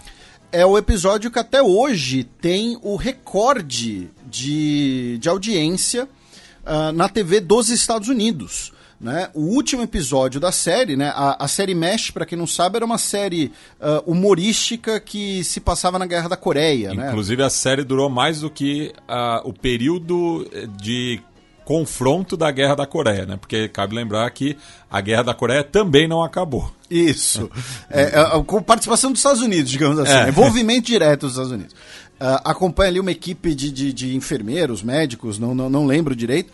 Uh, eu não assisti, enfim, só conheço é, é, aquelas coisas. Talvez nossos pais tenham assistido, né? É. Mas o episódio final da série até hoje tem um recorde né, de visualizações, com 106 milhões de pessoas na audiência nos Estados Unidos para ver o episódio da série, muito antes do streaming, né, antes desse tipo de to todo esse tipo de coisa, então tava todo mundo assistindo o rolê.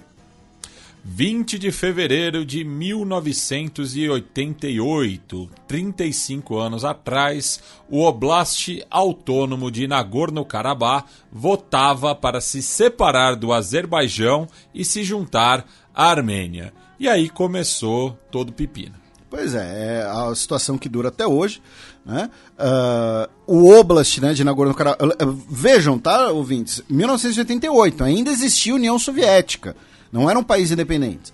Era um oblast dentro da República Soviética do Azerbaijão, de maioria da população armênia, que vota para trocar de República Soviética e começa a guerra entre Armênia e Azerbaijão já nesse período, ainda durante a existência da União Soviética. Ou seja, uma guerra civil. Isso.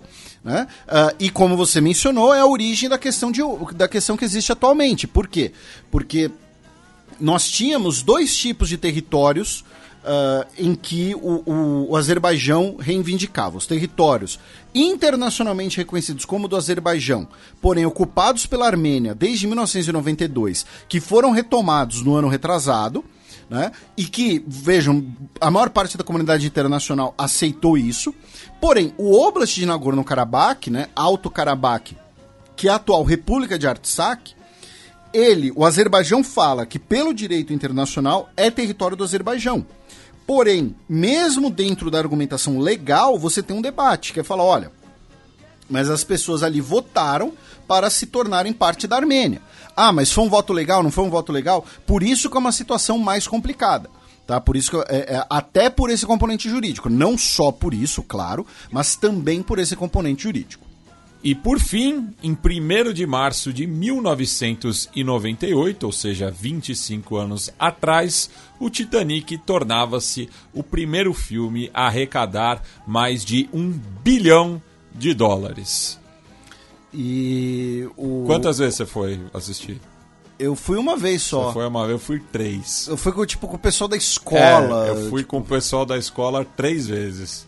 E, e eu lembro que na, nessa época, tipo, na, correu um boato na. Não um boato, né? Mas tipo, na escola, assim, teve um pessoal que falou que um pessoal da outra turma saiu do filme contando o final, e aí teve ah. confusão. É, mas, o tipo, final é, o, o navio não, não. afunda, pô. Então, mas o final é que o Leonardo DiCaprio morre. É, tipo, isso não é spoiler, já passou 25 e, anos. Isso, e as meninas ficavam tristes que o Leonardo DiCaprio morre. E dava, ele dava cabe na porta. na porta. É, é. Dava pra ele subir na porta. O próprio James Cameron reconheceu recentemente. Pois é, mas o, o, James Cameron que agora está envolvido no, no, na franquia Smurfs dele. Né? É, é, é, os, os, é, é, os Smurfs anabolizados. É, é, o mashup do Smurfs com a Pocahontas, né? É, Smurfs com a Pocahontas é anabolizante. Mas então tá aí o recorde. Não, mas assim, agora falando sério, né? O Titanic. Foi como, um fenômeno. Foi um... É, como fenômeno cultural, né? Foi gigantesco. Uh, uh, deu um banho nos Oscars, ganhou. Né, quebrou vários recordes e tal. Mas assim, como filme é a história mais clichê do mundo, né? É tipo um amor proibido com uma diferença de classe social. Aí você tem o, o, o possessivo machista babaca e babá, e tem ali outro, um outro elemento, o, o, os visuais impressionantes. Você tem uma história, né? O, a história do Titanic já mobilizava muita gente. É, os, os efeitos especiais pra época eram Sim, é. absurdos. É, a maioria deles são práticos, né? Não são é. computação, né? Recriaram o navio, fizeram um modelo em escala e tudo mais. Uh, mas, assim, como história, é uma história que no fundo das contas não é nada demais. Né? É, é marcado pela atuação de um, dos, de um dos atores favoritos do Matias, que é o Billy Zane. Você é a única pessoa que eu conheço que lembra da existência do Billy Zane. Porque vira e mexe, você vira e fala, não, mas o Billy Zane, o Billy é. Zane. E, e outro dia eu descobri, por conta desse aniversário, né? Porque agora o, Ti- o Titanic voltou a Voltou, passar, é. né? Inclusive o Screen Junkies fez um novo Honest Trailer Novo- sobre o, o- o Titanic. Isso nem é jabá, tá, gente? Se você quiser ver o. Mas aí constataram que não tem nenhum, nenhuma pessoa negra no filme. E aí foram pesquisar sobre os tripulantes. reais. Tinha um homem negro no Titanic. Tipo, de todas as pessoas a bordo do navio, tinha um negro. Ah, e não tem nenhum no filme, né? Ah, enfim, porque o filme é um microcosmos tinha, ali, uma, claro. tinha uma sketch do Saturday Night Live quando o Samuel Jackson foi convidado na época sobre os negros no navio. Ah. Ele e o Tracy Morgan. É, Esse eu não assisti. Essa dá pra buscar aí na- nas internet. Então, mas é isso, 25 anos do recorde do Titanic, que depois foi pulverizado e tal, mas eu não sei como é que fica aí por, ah, por correção, né, eh, do, do- do- dos filmes e tal, correção monetária, quero dizer, né, porque você tem o, o recorde que eu saiba é dos Vingadores, né, mas é, tem aquela história que se você corrigir por inflação, a maior bilheteria de todos os tempos é O Vento Levou O vento levou, é. né? Não é nem filme recente. E o filme que mais vendeu ingressos, a gente já repercutiu isso aqui, salvo engano, foi Branca de Neve e os Sete Anões.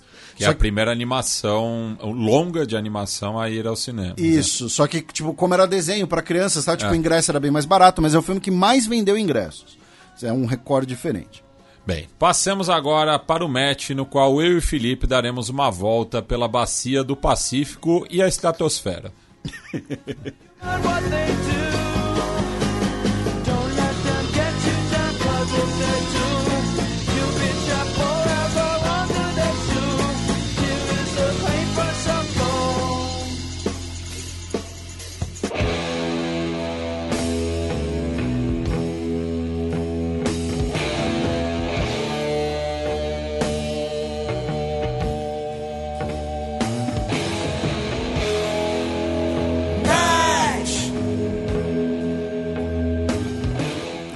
Estados Unidos derrubam objetos voadores não identificados, os populares OVNIs, no norte do continente. Então, né, no começo desse mês, a gente teve ali a questão do- dos balões, né? Ah, os balões chineses foram abatidos, que foi, foram inclusive capa do nosso penúltimo programa. E aí, nos dias 10, 11 e 12 de fevereiro, nós tivemos três objetos voadores não identificados abatidos né, sob a América do Norte. No dia 12 de fevereiro, e 16 tivemos notificações de objetos voadores não identificados na China, que não sabemos exatamente o que aconteceu. E no dia 14 de fevereiro, tivemos um objeto voador não identificado sob os céus da Romênia, que teria inclusive também passado ali por Moldova. A primeira coisa que eu acho interessante da gente falar aqui, meu cara, claro, aí um monte de gente notificou a gente, né? Compartilhou, marcou. E. A, a Força Aérea Uruguaia também identificou. É, ah, é, teve um sobre, sobre o Uruguai. Não, mas o do Uruguai foi no começo do mês, foi na Ah, leva tá. dos balões chineses, né? E, e aí o que acontece? Nós temos, né? Então, assim, muitos marcaram e faziam piadas, né? Porque eram os aliens, eram os ETs, por conta de uma declaração do chefe do, do, do, do comando de, de- de- do espaço aéreo dos Estados Unidos, o chefe do NORAD, acho, que falou que o governo dos Estados Unidos não conseguia precisar ainda o, do que se tratavam esses objetos e como eles estavam no ar. Por quê? Porque um dos relatos, né, um dos objetos que foi abatido por um F-22, né, ah, dizia que o objeto tinha um formato meio octogonal, meio hexagonal, um negócio assim. Primeiro, então, vamos lembrar: objeto voador não identificado tornou-se sinônimo na cultura pop de disco voador, de ET, de alien. Chama o agente Mulder. Isso, ou, ou o, o. Esqueci o nome do, do, do grego, doidão, dos aliens. Alienígenas Ah. do passado. As teorias racistas sobre. Ah, É, Georgios, alguma coisa. Enfim. É, ne- o- o- não é uma correlação direta, tá, gente? Objeto voador não identificado, como a própria sigla diz, é um objeto voador que não foi plenamente, plenamente identificado. Pode ser ah, um balão, pode ser, enfim, pode ser trocentas coisas, não necessariamente é um ET. Não é porque não tem explicação que é ET. Tem um vídeo antigo meu com o nosso querido Guilherme Afonso, que o pessoal do Xadrez e Balfraz até pegou a capa e botou a sua cara no lugar da dele, pra fazer uma brincadeira ali, porque tá fazendo o gesto, né, justamente do, do Aliens, ah, que é a falácia do alien das lacunas, né? Então, se você não consegue explicar, foram aliens, né? Ah, então, assim, nem, OVNI não necessariamente significam ETs. A segunda questão que acho interessante da gente mencionar nesse momento, e vai ser uma coisa muito frustrante para os nossos ouvintes, é do que se trataram então esses objetos? Não sabemos. E quem sabe, se alguém sabe, não falou publicamente do que se trata. Tá? Ah, provavelmente, tá? Aqui é palpite, aqui é chutômetro total, sabe? Fontes, vozes da minha, fonte, vozes da minha cabeça. Podia ser, por exemplo, um satélite de baixa órbita desgarrado. Por quê? Porque nos últimos anos nós tivemos o lançamento de milhares de pequenos satélites. Por exemplo, a tal da Starlink do, do Elon Musk compreende uma série de pequenos satélites. Os satélites da Starlink, teoricamente, quando eles, se eles, né, quando eles caem, eles e- e- eles se.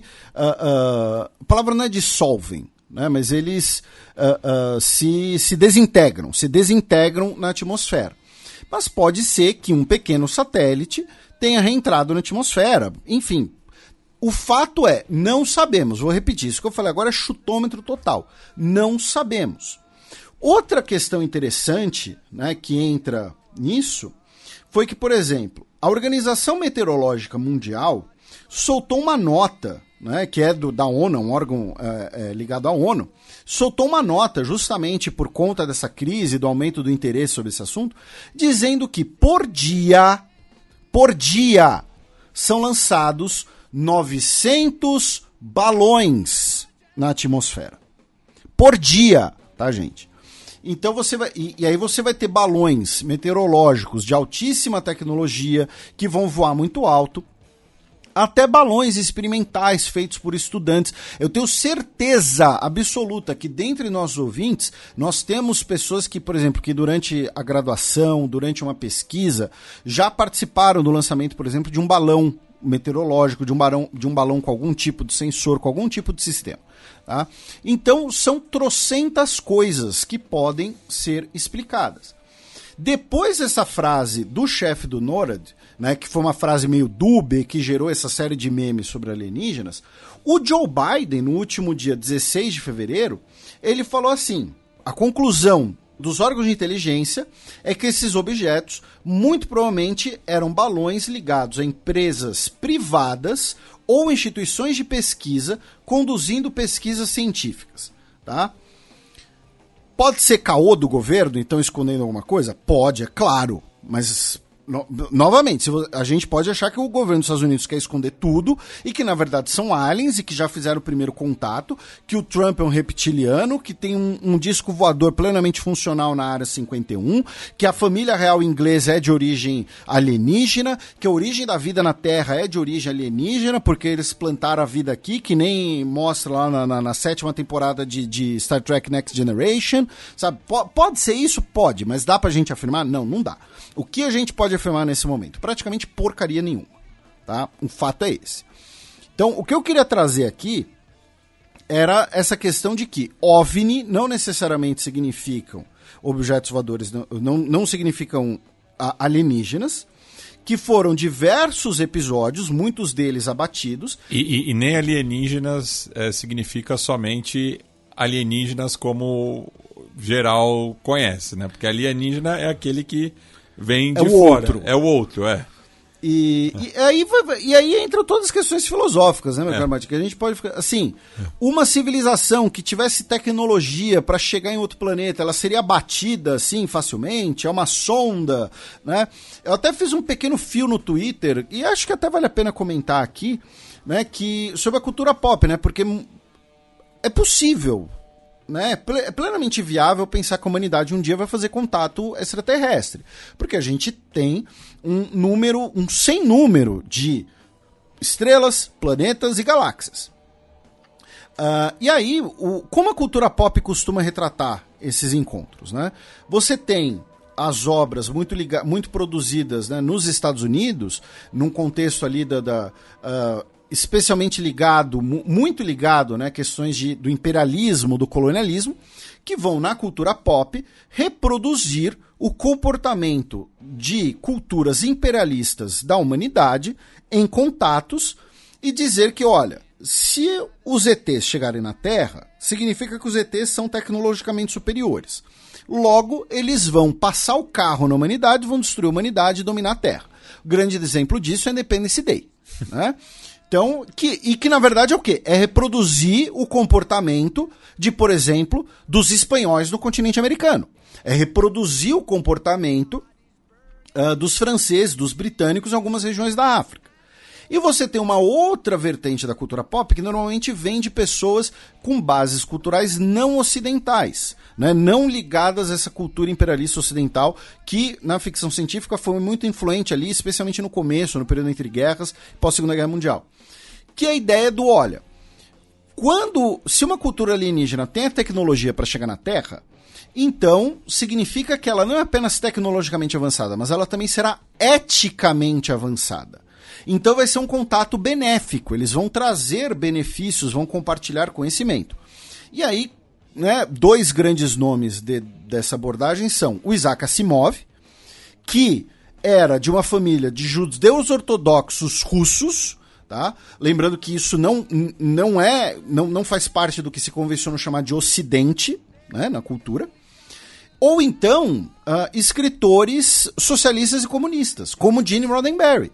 né? O Gene Roddenberry, o criador de Star Trek, né? o- a humanidade, os vulcanos que vão fazer contato com a humanidade e vão falar, olha, vocês desenvolveram né, o, a- a- o motor de, de, de dobra. Esse é um momento muito nerd desse programa, desculpem. Né? Mas aí os vulcanos vão trazer benefícios e cura para doenças e tal. Por quê? Porque eles.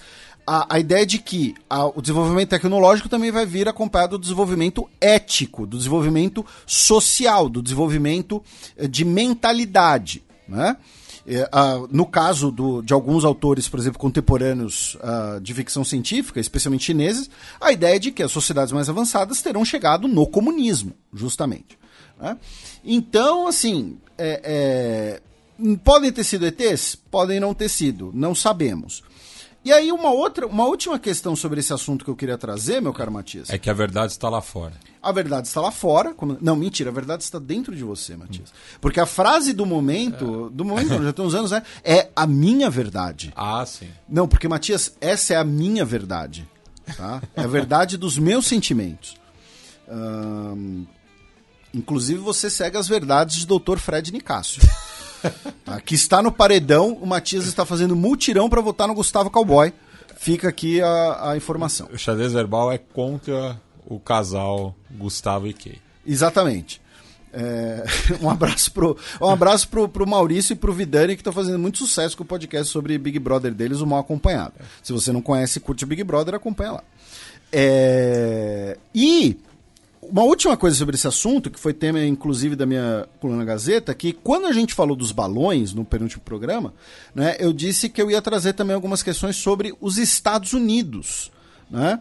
Ah, em relacionado aos balões, porque muita gente no início falou, ah, né, porque a China usaria balões, a China é país rico, tem tecnologia tal. Mas o uso de balões tem sido cada vez mais difundido. A gente mencionou isso naquele programa. Né? Portanto, uma questão de custos e também porque hoje você tem ah, novas tecnologias, mais conhecimento sobre estratosfera, que permite você ter rotas mais previsíveis. ah, permite você ah, ter um aproveitamento melhor desse tipo de, de, de objeto. E no caso dos Estados Unidos, recentemente, tá, nós tivemos dois programas de desenvolvimento de balões ah, de monitoramento, de balões espiões, né, para usar o termo que foram, foi utilizado em relação aos balões chineses. Primeiro, em 2014, tá? O projeto J-Lens, tá? J-Lens, que era em, pre- em parceria com a empresa Highton, que era um acrônimo, tá? que ah, bus- é, basicamente usaria balões com sensores em alta altitude, tá? Para detectar lançamentos de mísseis. E depois de alguns bilhões de dólares torrados, bilhões com B, né, o projeto foi suspenso já que ele previa balões fixos. E o governo dos Estados Unidos passou a exigir a possibilidade de balões que voassem livremente, né, como os balões chineses. E aí, em 2019, entra o programa Cold Star, que é um acrônimo, literalmente significa estrela fria, mas é um acrônimo em inglês para arquitetura estratosférica oculta de longa duração. Ou seja, um balão que vai ficar na estratosfera, difícil de detectar, porque é um objeto relativamente pequeno, que não vai ter motor, né? ele não vai emitir ah, calor, tá? todo esse tipo de coisa que permite detecção, de longa duração, que é o balão fica lá no ar. Você não precisa.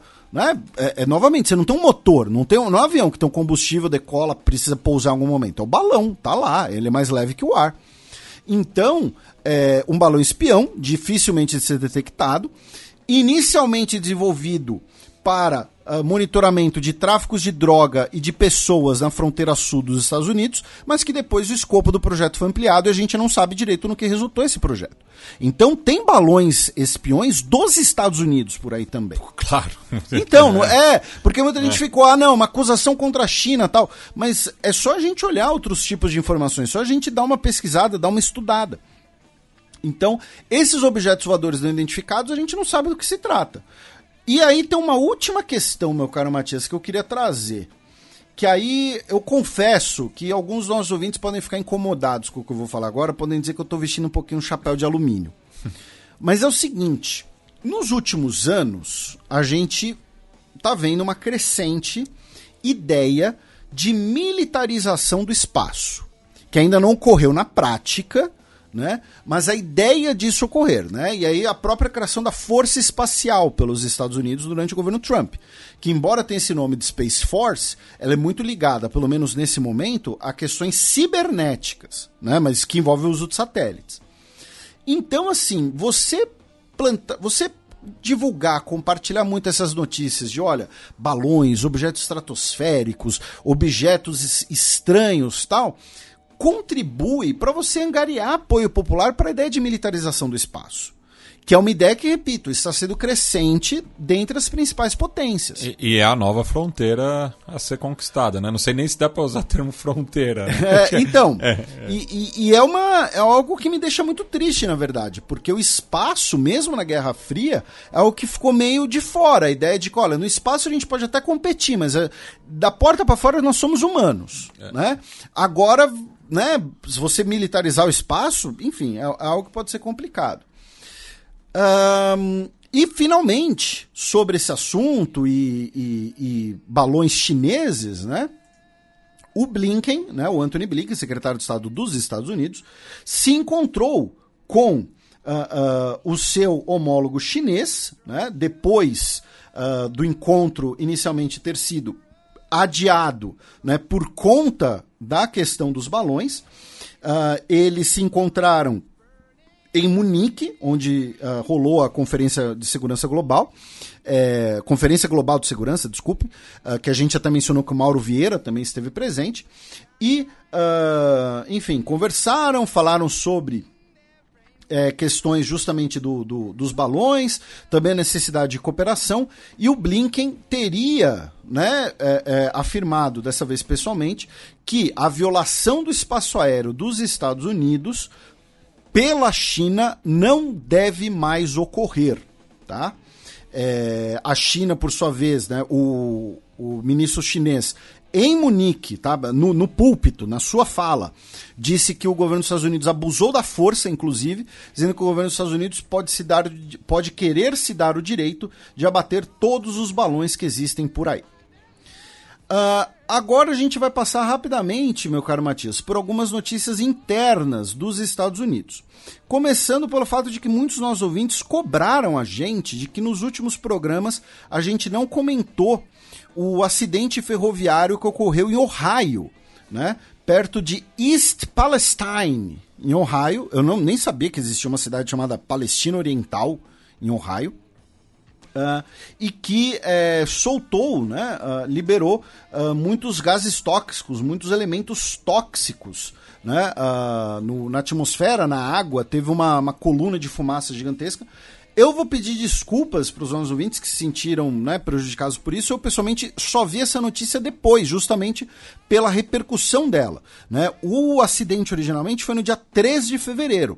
Ou seja, poderia ter entrado no nosso programa do dia 10, teria dado tempo, mas eu, sinceramente, só vi depois, justamente pela repercussão de pessoas dizendo que o governo dos Estados Unidos estaria agindo para tentar encobrir né, o, o verdadeiro escopo, potencial escopo desse vazamento tóxico.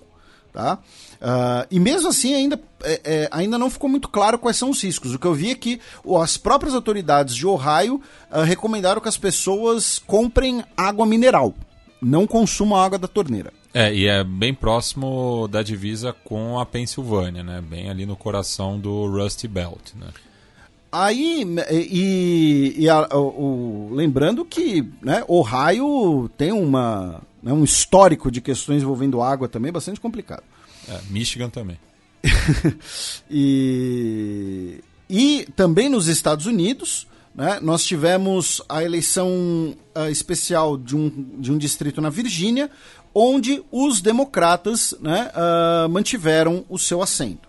Né? O Donald McCacken ele faleceu em novembro né, de, de câncer e a Jennifer McClellan foi eleita com 74% dos votos. Ah, o ex-presidente dos Estados Unidos, o Jimmy Carter, essa semana foi anunciado que ele ah, vai retornar para sua casa, né, para o seu rancho, onde ele vai, eh, na Geórgia, onde ele vai receber cuidados paliativos, né? Ou seja, basicamente ele teria pedido, né, para os médicos para ele falecer em sua casa. Ele que está com 98 anos de idade e ah, diversos ouvintes comentaram que no episódio 322 você zicou o Jimmy Carter. Eu só apresentei os fatos. Pois é. Ah, e outra notícia interna dos Estados Unidos é que a Suprema Corte eh, vai analisar um pedido, tá? A partir da- de familiares de um- uma vítima de um ataque terrorista. Afirma, eh, esse pedido né, desses familiares afirmam que o Twitter possibilitou a veiculação de material ligado ao Daesh, ao, ao auto-intitulado Estado Islâmico, ah, propagando material terrorista. Né? O Twitter, que é uma empresa sediada nos Estados Unidos. Então, a Suprema Corte vai analisar esse caso. E que está muito ligado àquela questão né, de- da discussão: se as redes sociais são eh, editoras ou se são praças públicas. Né? Cada um impõe diferentes direitos e deveres. É, outra notícia interna dos Estados Unidos, né, que ocorreu no final de janeiro, mas a repercussão só foi é, em meados de fevereiro, é o caso do Teddy Von Nuken, que aparece né, na- nas imagens em Charlottesville. É um dos supremacistas brancos que aparece é, naquele contexto. Né? A- o, o rosto mais conhecido é daquele rapaz com o cabelo similar a do, do, do Hitler, ele tá ao fundo dele, né? E ele deveria se apresentar no dia 30 de janeiro é, à corte, pois é, foi pego com 15 gramas de fentanil é, voltando do México, só que ele não se apresentou porque se suicidou. É, pois é. E ainda ligado aos Estados Unidos, meu caro Matias, né, mas com impacto global, o David Malpass, né, economista estadunidense, ele renunciou como anunciou, né, sua renúncia, né, ah, como presidente do Banco Mundial, tá? Ele vai sair aí em junho de 2023, porque ele teve uma relação ah, sexual, uma relação né, inapropriada com uma funcionária do Banco Mundial. Né? Salvo engano, você já tinha comentado isso Sim, aqui. é. né? É, o que nós tivemos agora foi o anúncio da renúncia dele e ah, o governo dos Estados Unidos anunciou que vai indicar o Ajay Banga para substituí-lo. tá? É, no caso, o E- AJ, eu acho que é AJ, né? Não é AJ, eu acho que é AJ. Ele tem esse nome, ele é de origem indiana. Ele foi CEO da Mastercard, né? Então, é aquela coisa da porta giratória. A gente cruza a grande fronteira ao norte, onde o Justin Trudeau foi completamente aí inocentado na Comissão de Emergência de Ordem Pública do Parlamento, afirmando que o Justin Trudeau agiu legalmente quando invocou os poderes de emergência em fevereiro de 2022 para ah, poder eh, acabar com os protestos dos caminhoneiros canadenses, né, no contexto ali da, da- dos protestos contra as medidas sanitárias, contra a vacinação, o que foi apelidado de Freedom Convoy, mas eu prefiro o apelido que o nosso querido Gustavo Rebelo deu, que era o Resboleia. né? Ah, do Canadá, como a gente não vai para América Latina, né, pessoal? Porque assim, né, o México, México, México para o sul a gente já foi. Então agora a gente vai dos Estados Unidos, Canadá, a gente vai para o norte, tá? Vai pelo norte. Vamos ao Japão primeiro, tá? Ah, com eh, três notícias ah, nipônicas. Primeira delas é que muitos nossos ouvintes devem ter visto que numa praia japonesa surgiu uma bolota gigante, né, uma bola gigante de aço né, de ferro com cerca de um metro e meio de diâmetro. E aí, novamente, ah, é, são ETs, é o ovo do Godzilla e tudo mais, mas era, é, era, um equipa era parte de um equipamento oceanográfico, ocean oceanógrafo, não sei, ah, que se soltou e acabou ah, aparecendo na praia, tá? Tem nada de estranho. Ó, A segunda notícia é que, novamente, o teste do foguete H3 japonês falhou. Né? Ah, foi o segundo teste desse tipo que falhou, agora por um problema no seu principal motor. O foguete que está levando um satélite. Mas é aquela coisa que a gente já explicou aqui muitas vezes e que é sempre acaba sendo né, um pouco do diferencial do nosso trabalho. A gente sempre tenta contextualizar mais as coisas para os nossos ouvintes. A diferença do míssil para o foguete é o destinatário, tá? Então, se você olhar a, a foto do tal do H3, você vai olhar e falar, isso aqui é um míssil, né? Então, assim, é o Japão testando um míssil balístico, tá, gente? Em bom português é isso. Tá?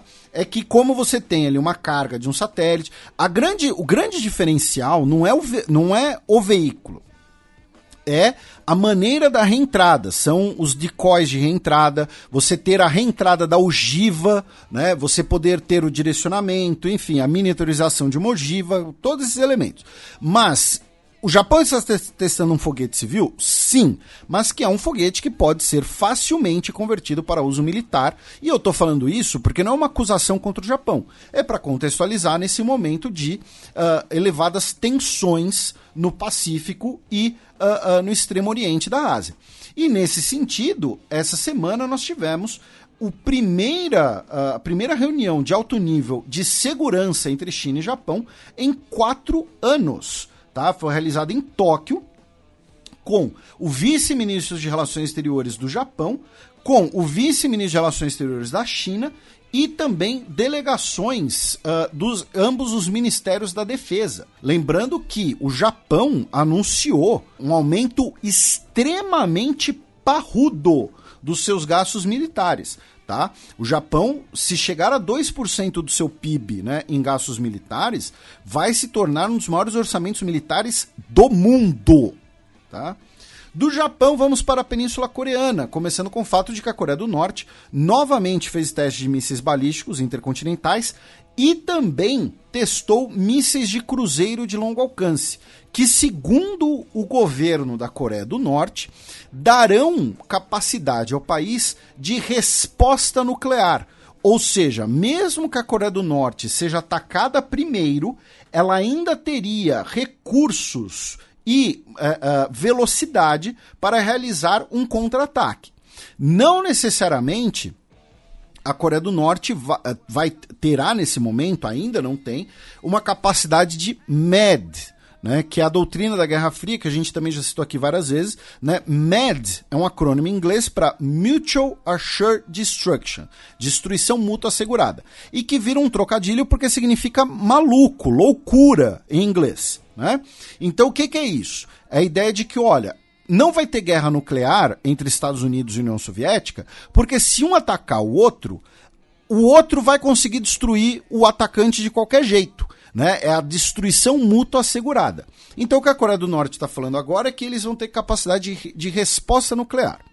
Já na Coreia do Sul, meu caro Matias, duas notícias. Primeira delas é que, pela primeira vez, o Tribunal Superior de Seul concedeu a um casal ah, formado por dois homens o- a cobertura no ah, plano de saúde, ou seja, pela primeira vez, a Justiça da Coreia do Sul está reconhecendo os direitos de um casal formado por pessoas do mesmo sexo.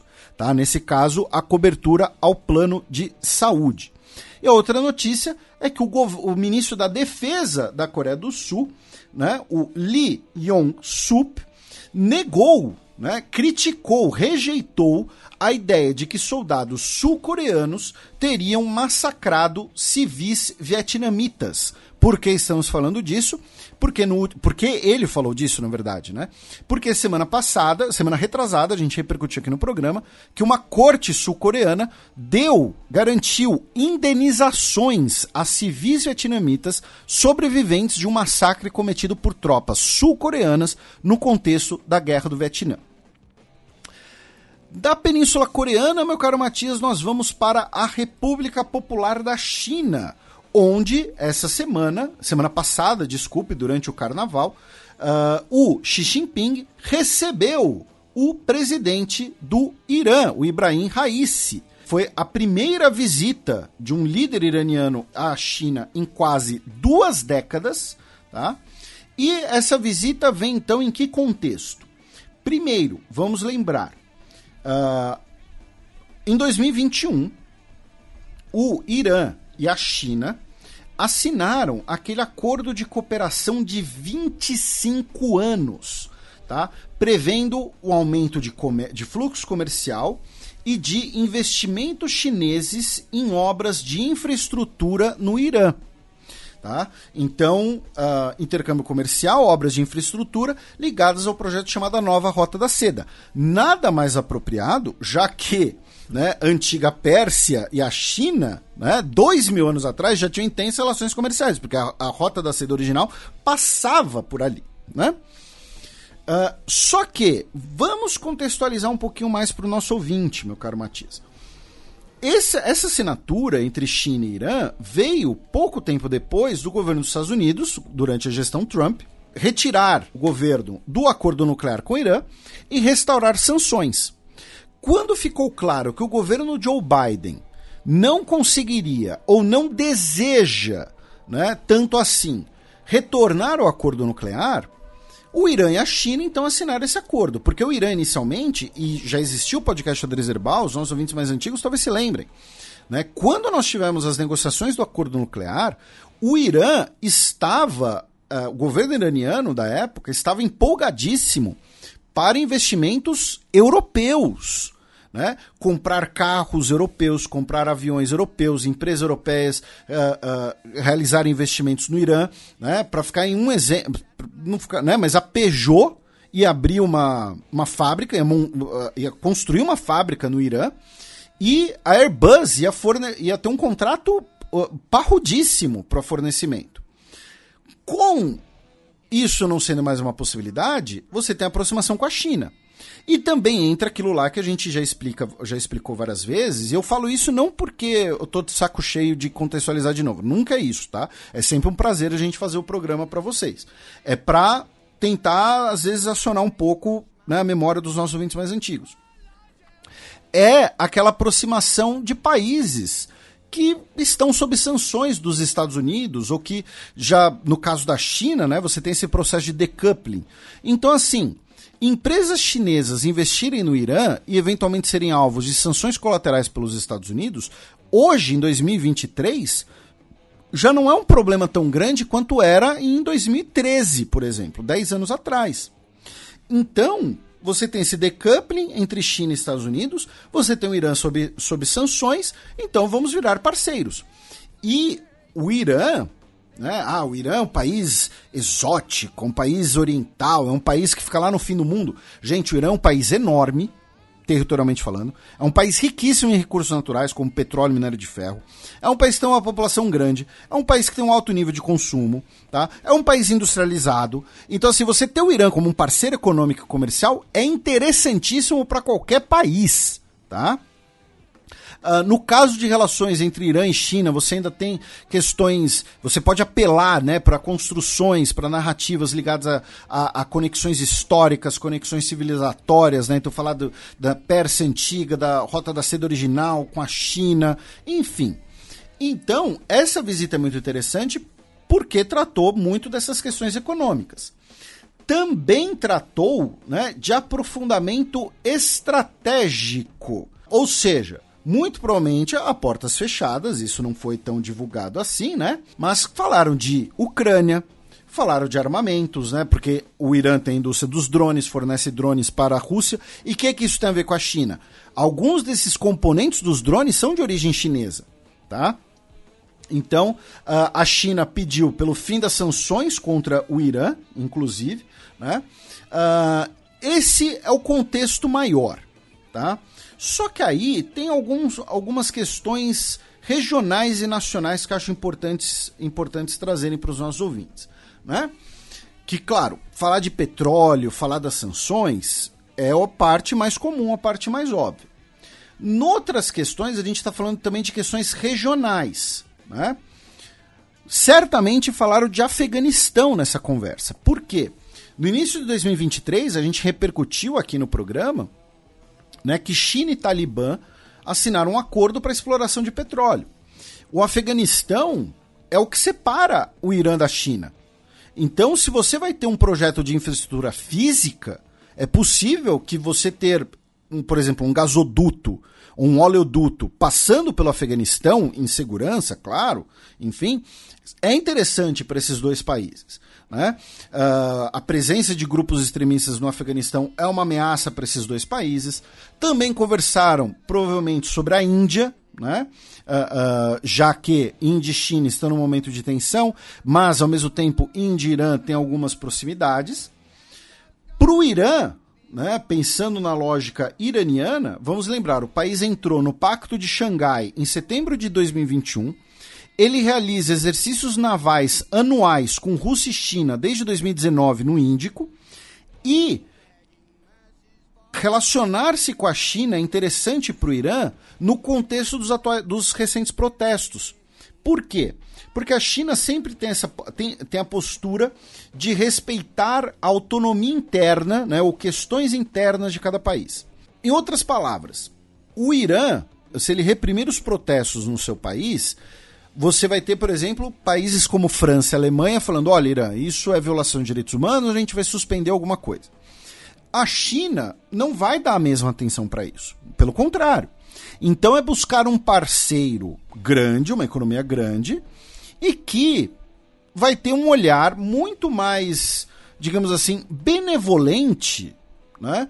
Pra, vamos usar um olhar muito mais é, é, indiferente, na verdade, essa é a palavra, em relação à repressão interna e violações de direitos humanos. Tá? No lado chinês, por sua vez, com rima não intencional, né, também tem você convidar o Raísse para a China tem também a ideia de você demonstrar um, uma equidistância no Oriente Médio.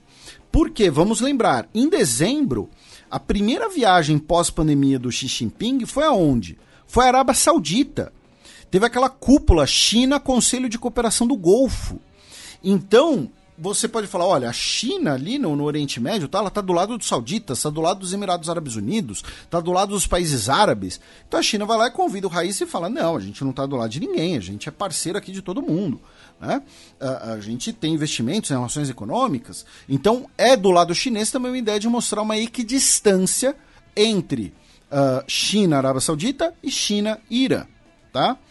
Outras notícias chinesas, meu caro Matias, é que, uh, infelizmente, nós tivemos o desabamento né, de uma mina que fica na região da Mongólia interior, né, bem no norte da China, ah, e que é uma mina de carvão mineral, né, uma, das uma região muito produtora de carvão mineral, e que até o momento pelo menos cinco pessoas estão mortas e 40 ah, min- eh, mineradores estão presos, tá? embora os números de mortos muito provavelmente são maiores, né, porque já faz muito tempo e não se sabe como é que vai ser o resgate dessas pessoas. Ah, outra notícia envolvendo a China é que os governos regionais de 20 províncias, de 20 das 31 províncias chinesas, gastaram mais de 50 bilhões de dólares em políticas anti-Covid-19 em 2022. Né? Ah, é, isso coloca a China disparado como o país que mais é, é, desembolsou recursos para combater a Covid. É muito por conta da política de Covid zero, né? E todo o amparo que foi dado à população. Isso, co- Covid zero e o fato de ser a segunda maior população do mundo também. né? Também. é. Ah, agora vamos para Hong Kong, meu caro Matias, onde as autoridades ah, cancelaram o visto do cientista chinês He Jiankui, ah, que está preso né, ah, pelo seu trabalho antiético de 2018, quando ele ditou os genes de embriões humanos. né? É, foi a primeira vez que nós tivemos a edição artificial de genes ah, em humanos. E, claro, tem toda uma discussão ética por cima, mas ele fez isso ah, sem aviso, enfim, fez isso sem seguir os devidos procedimentos. E, claro, eu e o Matias somos profissionais da história. Então, o Matias entende muito de história da Argentina, eu entendo alguma coisa de história do- do- dos países do espaço pós-soviético, mas eu e ele entendemos absolutamente zero sobre genes e edição de genes e tudo mais. Então, se você quiser entender um pouco melhor esse assunto, se você quiser vídeos, tá? Nós temos o vídeo, um vídeo ah, do Pirula, né, que recebeu o prêmio da Forbes de cientista mais sexy do Brasil, que o vídeo se chama CRISP, né, CRISP é, é, R, mas assim, Pirula bebês geneticamente modificados na China, Pirula 279, tá, um vídeo ah, de quatro anos atrás, justamente na época que isso ocorreu, ah, que tem ah, 20 minutos. Outra opção de vídeo é do Olá Ciência, né, do nosso querido, ah, queridíssimo, inclusive, um cara sensacional, Gui Ximenes, né, que se chama A Controvérsia Edição Genética de Bebês na China. Se você, por outro lado, preferir um podcast, no Dragões de Garagem, nós temos o podcast 148, que se chama justamente CRISP-R, né, que é, o, é, o- é a ferramenta utilizada para essas edições. Tá? Ah, o programa conta com a Bárbara Paz, né, a moleculoide, a Natália Guiar e o Rafael Polidoro. Tá? Então, se você quer vídeo, tem duas opções. Se você quer podcast, tem a opção também do Dragões de Garagem, e aí vocês podem entender melhor o assunto. Que, repito, todos eles são dessa época, de quando teve esse anúncio. E agora o cientista teve o seu visto caçado. Outra notícia de Hong Kong, meu caro Matias, é que uma ah, babá indonésia vai ter que ser indenizada em 145 mil dólares, tá? Ah, depois de sofrer diversos abusos físicos, ah, é, espancamentos e até queimaduras, né? po- pelos seus empregadores em Hong Kong. Ah, lembrando que isso não é uma, infelizmente, não é uma coisa excepcional. Inclusive aqui no Brasil nós já tivemos casos de, de pessoas de origem filipina, né, que foram mantidas ah, em cárcere privado, e claro também de pessoas brasileiras, normal, na imensa maioria delas de mulheres negras, que são mantidas em regimes análogos à escravidão. Também na China, meu caro Matias, o governo anunciou sanções contra duas empresas militares dos Estados Unidos, a Lockheed Martin e a Raytheon, tá? por, terem vendido os arma, por terem vendido armas ao governo de Taiwan. É o tipo de medida que não adianta nada, porque essas empresas não operam na China. Né? Ah, empresas eh, dos Estados Unidos não podem vender armas à China. né? É como se os Estados Unidos impusessem sanções a empresas militares chinesas, proibindo elas de vender equipamento para os Estados Unidos. Justamente em Taiwan, o governo dos Estados Unidos anunciou que vai ah, quadruplicar a sua presença militar em Taiwan, ah, para agora cerca de 200 militares, a maioria deles de forças especiais, que vão ah, treinar e cooperar com as forças locais. Uh, já nas Filipinas, o governo filipino convocou um embaixador chinês no país por conta do incidente envolvendo um laser, tá? Já que no dia 13 de fevereiro, um navio da Guarda Costeira Filipina teria sido alvo de uh, uma luz por laser de um navio da Guarda Costeira chinesa. Alguns nossos ouvintes podem falar, ah, mas aquele laser, tipo quando enfiam na cara do goleiro nos pênaltis e tal, é tipo aquilo, só que vezes mil, que teria, uh, teria sido utilizado para ofuscar os sensores do navio filipino, tá? Já no Vietnã, o governo uh, do Vietnã anunciou que quatro homens de origem sul-coreana foram condenados por colaborarem para que pessoas entrassem ilegalmente no Vietnã durante a pandemia de Covid, tá? É, burlando as regras sanitárias do país. Lembrando também que o Vietnã foi um dos países que melhor lidou com a pandemia, é, então seria um refúgio, é, de certa maneira. E também considerando os recursos do Vietnã, né? Que não é um país ah, rico, né? Com uma, ah, tantos recursos assim a serem é, é, podendo ser utilizados para combater a pandemia. Ah, do Vietnã, meu caro Matias, nós vamos para o Camboja, com duas notícias cambodianas. É, e aí fica a pergunta para os nossos ouvintes: vocês falam Camboja ou Camboja? Né? Porque às vezes, eu, já, eu já vi brasileiro falando Camboja, como se tivesse J. Acho, achei curioso. Não pode ser uma, uma questão de sotaque regional, não sei. A primeira delas é que o governo cambojano é, fechou o veículo de mídia VOD, VOD, ah, afirmando que o, o veículo de imprensa, que era digital, ah, estava sendo uma ameaça, né? estava sendo um problema para a segurança da família do presidente, né? Ah, já que o, o veículo havia é, noticiado no dia 9 de fevereiro que o filho do presidente, o general Hun Mané, uh, teria, autoriza teria autorizado 100 mil dólares em auxílio à Turquia, uh, numa forma de, digamos assim, de abuso de poder, enfim. Uh, o filho que é cotado, muito, muito cotado para suceder o pai né, na liderança do Camboja. E a outra notícia é que. E tem um breaking news também do Camboja. Meu Deus! Um break news do Camboja.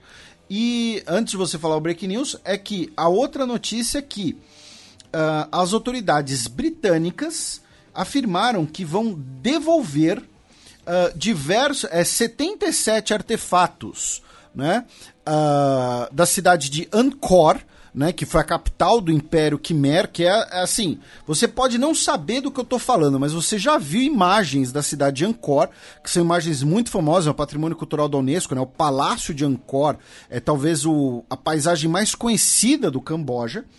E o que aconteceu? Um, um antiquarista britânico, Douglas Letchford, que já havia sido condenado por tráfico de arte, ele morreu em 2020 e encontraram esses 77 objetos na casa dele. Muitos deles que. Maioria, muitos não, todos eles, que foram parar no Reino Unido de maneira ilegal. Alguns deles eram considerados desaparecidos, incluindo a coroa tá? É, é, alguns, alguns desses objetos eram joias e a coroa de Angkor. Tá? E agora as autoridades britânicas então devolveram ao Camboja esses objetos. Só falta devolver o resto do que está no Museu Britânico. É, e sobre o Breaking News, né? Ontem faleceu uma menina de 11 anos no Camboja, vítima de uma cepa mais contagiosa da gripe aviária, né? O H5N1. É, e a OMS acabou é, declarando a situação preocupante, né? Porque é, a gripe aviária não costuma é, levar a óbito, mas É, esse- passar para humanos, passar né? para humanos, mas esse caso está chamando bastante atenção, já que além da menina, outro membro da família também contraiu a doença. E do Camboja, nós vamos então, Matias, para a Indonésia. Para a Indonésia e para Papua Nova Guiné. Na verdade, a gente vai para a ilha de Papua, tá? Ah, por quê? Porque a crise na ilha continua. Ah, o Xadrez Herbal deve ser o único veículo em português que fala da questão papuásia. É, Começando pelo fato de que eh, na semana passada, tá? Na cidade de Wamena, na Papua, Indonésia, nove pessoas morreram e 14 pessoas ficaram feridas depois de confrontos com a polícia, depois eh, de rumores de que uma menina teria sido raptada por policiais, incluindo rumores de eh, eh, eventual violência sexual. Com isso, a Indonésia enviou 200 ah, oficiais de segurança para a cidade, incluindo policiais e militares do exército. Tá? O Amena é a capital da Alta Papua, né, que é a província indonésia, o lado indonésio da, da ilha. Depois, a Corte Militar da Indonésia, tá, o Tribunal Marcial da Indonésia, ah, determinou a prisão de quatro soldados indonésios tá, de- pela morte de quatro papuásios em agosto de 2022. E finalmente, no início dessa semana, os rebeldes papuásios na parte indonésia da ilha ah, publicaram uma foto do piloto neozelandês Philip Mark Mertens, que a gente comentou no último programa, que ele foi tomado como refém pelos guerrilheiros papuásios. Ele continua refém. No início dessa semana, publicaram uma foto, de- divulgaram uma foto dele para dizer que ele está bem. E ontem, dia 23, as autoridades indonésias rejeitaram uma oferta do Movimento pela Papuásia Livre, dizendo que ah, ofereceram a devolução do piloto em troca de armas e munições, tá?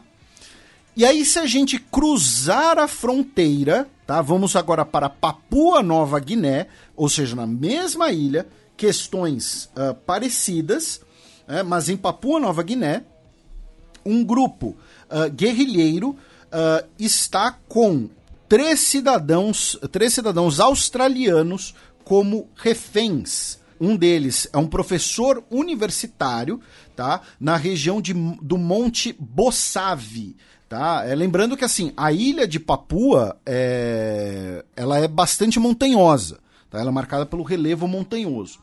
E ah, ainda não está claro né, qual a origem né, dessa. ah, qual o motivo de- dessa captura, se é banditismo simples, se querem apenas uma recompensa, um resgate, ou se está ligado a bandeiras políticas. E finalmente, meu caro Matias, para a gente fechar o Pacífico, o governo neozelandês declarou emergência nacional semana passada devido ao ciclone Gabrielle, né, que atingiu a ilha de 5 de fevereiro a 16 de fevereiro, eh, causando 11 mortes tá, no total. É, inclusive, no programa passado eu mencionei que as chuvas, os temporais ah, na Nova Zelândia não haviam deixado vítimas fatais. Diversos ouvintes corrigiram, peço desculpas, tá? Que mesmo naquele momento já tinham duas vítimas fatais. No total, foram 11 vítimas fatais e ainda temos algumas pessoas desaparecidas, tá? Ah, por conta dos efeitos do ciclone Gabrielle, especialmente na Nova Zelândia. Bem, passemos agora para o segundo bloco do Giro de Notícias.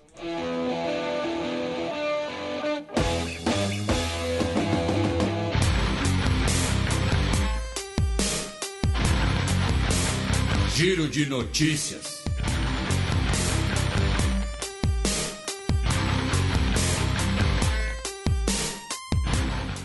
Notícia do sábado passado, dia 18 de fevereiro. Ataque israelense em edifício no centro de Damasco deixa ao menos cinco mortos. Então, é aquele lembrete, né? Ataque israelense, mas não reivindicado por Israel, não confirmado, né? Ah, são aqueles diversos ataques, que ataques aéreos que ocorrem contra alvos na Síria, que não tem dono, mas que a gente sabe que foram, são realizados por Israel. Primeiro, porque são alvos é, importantes para Israel. Nesse caso, seria um depósito de munição, supostamente seria um, um depósito de munição. Tem gente dizendo que era uma região civil, né? era um bairro né? no centro de Damasco. Ah, então, assim, além de ser algo, um, um alvo de interesse de Israel, Israel é o país da região que tem capacidade de realizar esses ataques. Né? Inclusive contra né, a- a- um depósito de munições no centro de Damasco, porque Israel tem tecnologia para isso, tem aviões, e- entre aspas, invisíveis ao radar, enfim. ah, pode ter sido um ataque também realizado por mísseis. De qualquer maneira, se, foram cinco mortos e que teve ah, uma condenação explícita pelo governo russo. né? Isso sim acaba sendo um pouco diferente nesse caso, dizendo que foi uma violação flagrante de direito internacional e que ah, era um momento né, de focar em questões ligadas ao terremoto. Tá? Ah, também na Síria tivemos um, um crime bárbaro, violentíssimo, na região de Al-Sukna, que fica no, na província de Homs, na Síria. Né? Para quem é de São Paulo, conhece o Clube Homs, ali na Avenida Paulista. Né? Quase na Brigadeiro. ali. É, um dos, um dos endereços mais. mais Conhecidos da cidade. é, sim, de, de alta visibilidade, porque a gente tá É. falando da principal avenida da cidade, você vê lá de noite o letreiro Clube Homs, É, e o consulado sírio é ali próximo também, é, na região da Gazeta. Né? E, e para quem não sabe, o Homs é da região de Homs na. Síria, né? Um, um clube da comunidade síria. Meu pai jogava vôlei lá. O vereador. Os veteranos do Holmes. É, e nessa região, no último dia 17 de fevereiro, ah, um grupo do Daesh, né, o auto-intitulado Estado Islâmico, realizou um ataque terrorista contra fazendeiros de trufas tá, ali, deixando 68 pessoas mortas e 16 pessoas foram sequestradas. Ah, dessas 16 pessoas sequestradas, 14 eram mulheres. Tá? Ah, enfim, um ataque, né, como disse, um episódio violentíssimo, bárbaro, né, mais um episódio desse tipo. Ah, já o governo dos Estados Unidos afirmou que ah, confirmou a, no- a identidade do novo líder da Al-Qaeda. Tá? Seria o cidadão egípcio baseado no Irã, Saif al-Adel, né, que substituiu o al-Zawa- o al-Zawahiri, al-Zawahiri, que foi morto né, em julho de 2022 ah, pelos Estados Unidos, ele que foi o sucessor do Osama Bin Laden, era o braço direito do Osama, a gente comentou sobre esse episódio aqui na época. E ah, então o novo chefe, da- o novo líder da Al-Qaeda seria esse cidadão de origem egípcia. Notícia do último domingo, dia 19 de fevereiro. União Africana vai organizar conferência de reconciliação da Líbia.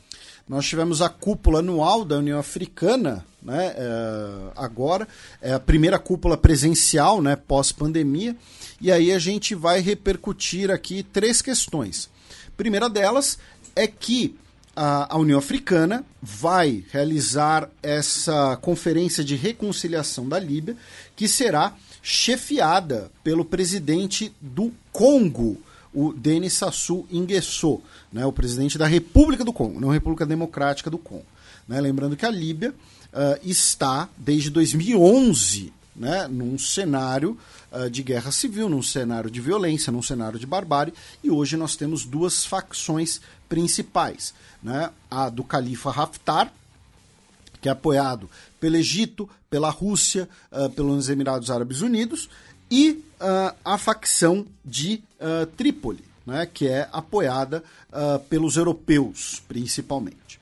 A segunda questão da, da cúpula da União Africana é que foi determinado também né, uma que vão fazer uma mini conferência de paz e segurança para a República Democrática do Congo, né, envolvendo lideranças regionais, incluindo o presidente de Ruanda, o Paul Kagame. Lembrando que Ruanda, né, o governo da República Democrática do Congo, né, do governo do Félix Tshisekedi, acusa Ruanda de apoiar o grupo M23, que controla algumas ah, regiões no ah, leste do Congo.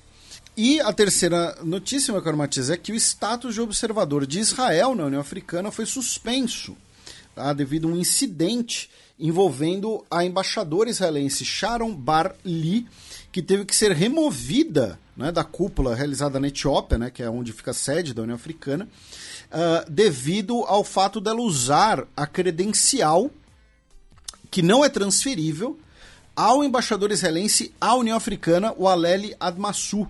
Tá? Ah, então, ela, essa diplomata israelense usou uma credencial que ela não poderia utilizar, né? e aí teve esse incidente, ela teve que ser expulsa, e o status de observador de Israel na União Africana foi suspenso.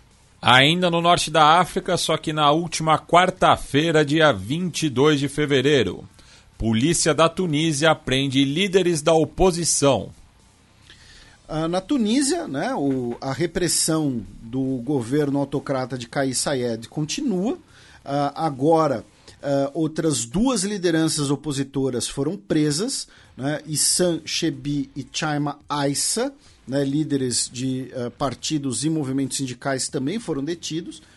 E o Kais Saied, essa semana, ele meteu um discurso né, de que é necessário deter a imigração subsaariana para a Tunísia, dizendo que isso é parte de uma campanha para transformar a Tunísia em um país puramente africano. Né?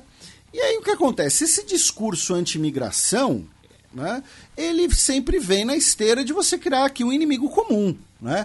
De- o- então, assim, o Kais Saied, ele dá um golpe, fecha as instituições, suspende a Constituição, realiza uma eleição ah, ah, sob boicote da oposição, prende opositores, e ele fala: olha, o problema são os imigrantes, hein?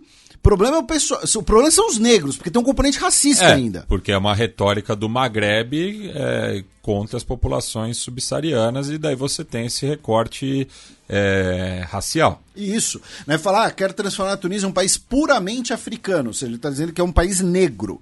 Né? Ah, então, assim, é você arrumar um inimigo comum quando o inimigo é você mesmo. E para ficar né, no, no- no- no chamado Grande Oriente Médio, só para citar, a partir de agora, a partir de agora não, né? a partir dessa semana, melhor dizendo, a partir do último dia 23, ah, bebidas alcoólicas estão proibidas no Iraque. Tá? Ah, O parlamento iraquiano aprovou uma lei que bane amplamente o consumo e a posse de bebidas alcoólicas no país, e o que foi eh, colocado muito na conta da influência dos grupos pró-Irã. Né? Lembrando que o Irã tem uma legislação similar. Ah, então, agora, né, no Iraque está suspenso. É, lembrando que é, no Islã é proibida né, o, o consumo de bebidas alcoólicas. Isso, é haram. Outra notícia de anteontem, quarta-feira, dia 22 de fevereiro. Reforma judicial israelense avança no parlamento.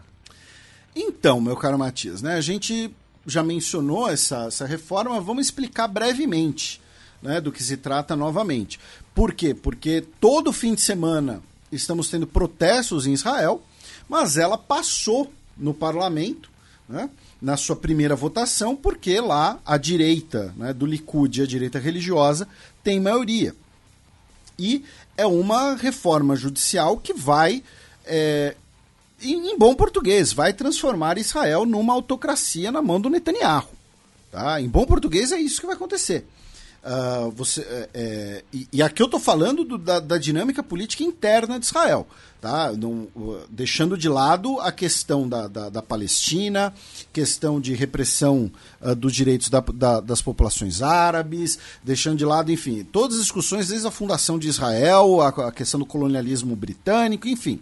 Estou falando que, do ponto de vista da política interna israelense, das leis israelenses, vai transformar Israel numa autocracia na mão do Netanyahu. Inclusive, é, setores das forças de defesa israelense é, também se somaram a, aos protestos, não é, nas ruas, né, mas em posições individuais.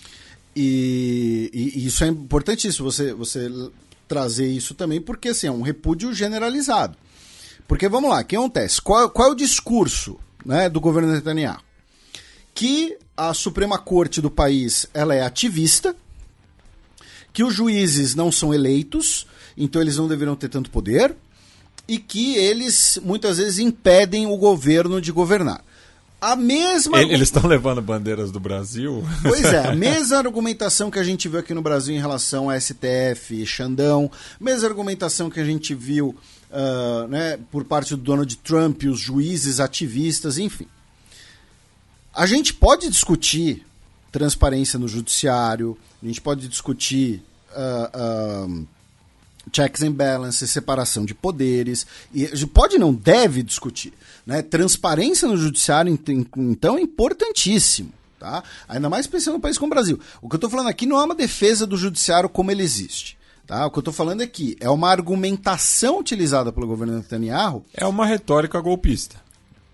e, então, para disfarçar as du duas questões, é, é, três questões que estão por trás disso. né? Então, o discurso é de deixar o judiciário mais democrático. né? Mas por trás disso tem, primeiro, o fato de que o Netanyahu é um cara que responde a processos por corrupção e tráfico de influência. E o, é, ele está numa, numa vendeta pessoal contra o judiciário israelense. Segundo, dentro do, por parte do Netanyahu e de partes do Likud, a ideia de você ter um governo de maioria absoluta que governe ah, ah, sem grandes enfrentamentos. Porque a ideia de que, olha, nós somos o maior partido do país, então nós temos o direito de governar como bem entendermos. E terceiro, por parte dos aliados religiosos do Netanyahu, combater o judiciário que, em Israel, é o grande reduto do secularismo em Israel. Tá? Então, ah, quando os partidos religiosos se unem Netanyahu contra o judiciário, eles estão interessados em quê? Em enfraquecer o secularismo. Porque diversas questões ligadas às políticas seculares israelenses, como o reconhecimento do casamento entre pessoas do mesmo sexo e ah, ah, questões, por exemplo, ligadas a alimentos na Páscoa nos hospitais, como a crise recente que a gente mencionou, alimentos fermentados, né? Ah, ou seja, para pessoas que não sejam judeus ortodoxos, tem origem no judiciário. Por exemplo, o casamento em Israel é religioso. Não existe juiz de paz em Israel. Você não pode ir no cartório casar. Quem vai casar você é ou o rabino, ou o padre, ou o imã. Agora, como Israel tem a ideia da aliar, ou seja, de receber todos os judeus do mundo, o judiciário falou: olha, Israel então vai reconhecer todos os casamentos do mundo, independente de quem for parte desses casamentos. Então, dois cidadãos israelenses do mesmo sexo podem viajar até o Chipre, ali perto. Tem diversas empresas de turismo que fazem esses pacotes, tipo pacote casamento, com tudo incluso. Você vai até o Chipre, é um voo super curto, acho que de uma hora e pouco. Casa, volta e o seu casamento é reconhecido por uma decisão do judiciário. O que os religiosos, aliás, o Netanyahu, querem é acabar com esse tipo de coisa, tá? Porque eu estou dando o exemplo do casamento, mas as políticas seculares em Israel são muito ligadas ao judiciário. Tá? Um, um abraço para todos os nossos ouvintes que moram lá, como nosso querido Felipe Altschuler, que é nosso ouvinte desde o começo e a gente ainda não se conhece pessoalmente. né? Ah, o Gabriel, o Gil, enfim. Ah, então, assim, a gente pode discutir reforma do judiciário? Pode, claro. Mas essa reforma é completamente cínica. E o que essa reforma propõe é basicamente que o parlamento possa, por maioria simples, anular decisões da Suprema Corte, banir o poder de revisão constitucional da Corte, diminuir a, a jurisdição da Suprema Corte em ações administrativas e alterar a composição do comitê que seleciona os juízes, garantindo que a maioria dos integrantes sejam indicados pelo governo. Tá? Então vamos lá. Se. Vamos aqui trocar os nomes, tá? Se o Ortega, na Nicarágua, propõe uma reforma em que o comitê que seleciona juízes vai ser, a maioria deles é, é nomeado pelo governo Ortega, pelo próprio governo, vocês achariam, né? Vocês, eu digo, tipo, uma pessoa à direita ou uma pessoa que gosta do Netanyahu, você acharia isso certo? Não. Por que quando o Netanyahu faz, então é certo? Então, assim, é, trans- é um caminho para virar uma autocracia na mão do Netanyahu e acabar com a separação entre poderes. Porque o judiciário vai se tornar, na prática, subordinado ao executivo. Tá? É, é, e vamos lembrar, além dos protestos nas ruas, nós tivemos protestos dentro da área de, de Big Tech e o Joe Biden, tá? Num- num- numa situação incomum, né? De, de- do que pode até ser interpretado né, como interferência nos assuntos de outro país, se declarou contra esse projeto de reforma do judiciário de Israel. Né? Ele que é presidente do principal aliado de Israel. Junto com isso, meu caro Matias, né, Israel também aprovou uma nova lei que vai facilitar a revogação da cidadania e da residência de palestinos que sejam condenados por atos de terror. Né? Ah, ou seja, é, isso é, muita gente dizendo que isso vai permitir expulsar diversos palestinos da região de Jerusalém Oriental. Ah, no último dia 10 de fevereiro, né, o dia do último programa, ah, nós tivemos aquele, aquele atropelamento, né, o uso de carro como arma contra um ponto de ônibus em Jerusalém Oriental. A gente chegou a mencionar isso naquele programa. Atualizando agora, nós tivemos duas vítimas fatais daquele ataque. Tá? A gente comentou esse ataque no último programa, mas ele foi. Não lembro se foi o Breaking News exatamente, mas fo- foi uma notícia do, do momento. Então, atualizando, nós tivemos duas vítimas fatais. No último dia 22 de fevereiro, as Forças Armadas israelenses ah, realizaram uma incursão militar na cidade palestina de Nablus, né, ah, depois de terem localizado uma residência onde estariam dois integrantes da Jihad Palestina. Tá? Ah, houve uma troca de tiros com 11 palestinos mortos né, e mais de 100 pessoas feridas. Tá? Duas delas israelenses. Tá? Então, assim, 100 palestinos ficaram feridos e dois israelenses ah, ficaram feridos. Inclusive, das pessoas feridas, 82 pessoas foram feridas por tiros de munição viva né, de Israel e das, das vítimas fatais, três eram pessoas idosas. Tá?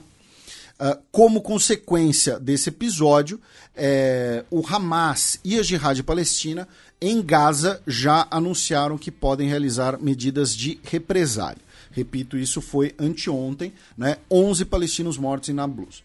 E finalmente, no último dia 20 de fevereiro, uma nota do Conselho de Segurança da ONU disse expressar grande preocupação e desapontamento em relação às políticas israelenses de expansão né, ah, dos seus assentamentos. E, e três dias antes, os governos de Argentina, Brasil, Chile e México também haviam é, emitido uma nota nesses mesmos termos. Isso. Essa nota do Conselho de Segurança da ONU, meu caro Matias, é uma versão mais branda da que havia sido proposto, né? Branda para passar pela aprovação dos Estados Unidos, embora né, é, é curioso que os Estados Unidos aprovaram essa, essa nota, né, condenando essa expansão dos assentamentos. A nota também pede para que a, a autoridade palestina confronte o terror. E o que está acontecendo agora? Com- é, mais um capítulo né, do, do- da luta, né, do embate entre as duas principais organizações palestinas, né, a Autoridade Palestina, sucessora do Fatah, que inclui o Fatah, e o Hamas, porque o Hamas acusa a Autoridade Palestina de ter cedido à pressão dos Estados Unidos para a grafia dessa nova nota, tá? Que foi, repito, uma nota mais branda do que a previamente proposta. Bem, passemos agora para o cheque no qual eu e Felipe seguimos repercutindo a invasão russa à Ucrânia.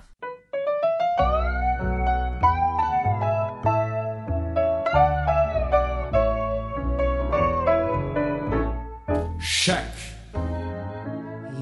Cafillo donde estaba cuando caíste en desgracia, el que siempre acompañaba tus momentos de viudez. Guerra da Ucrânia completa um ano.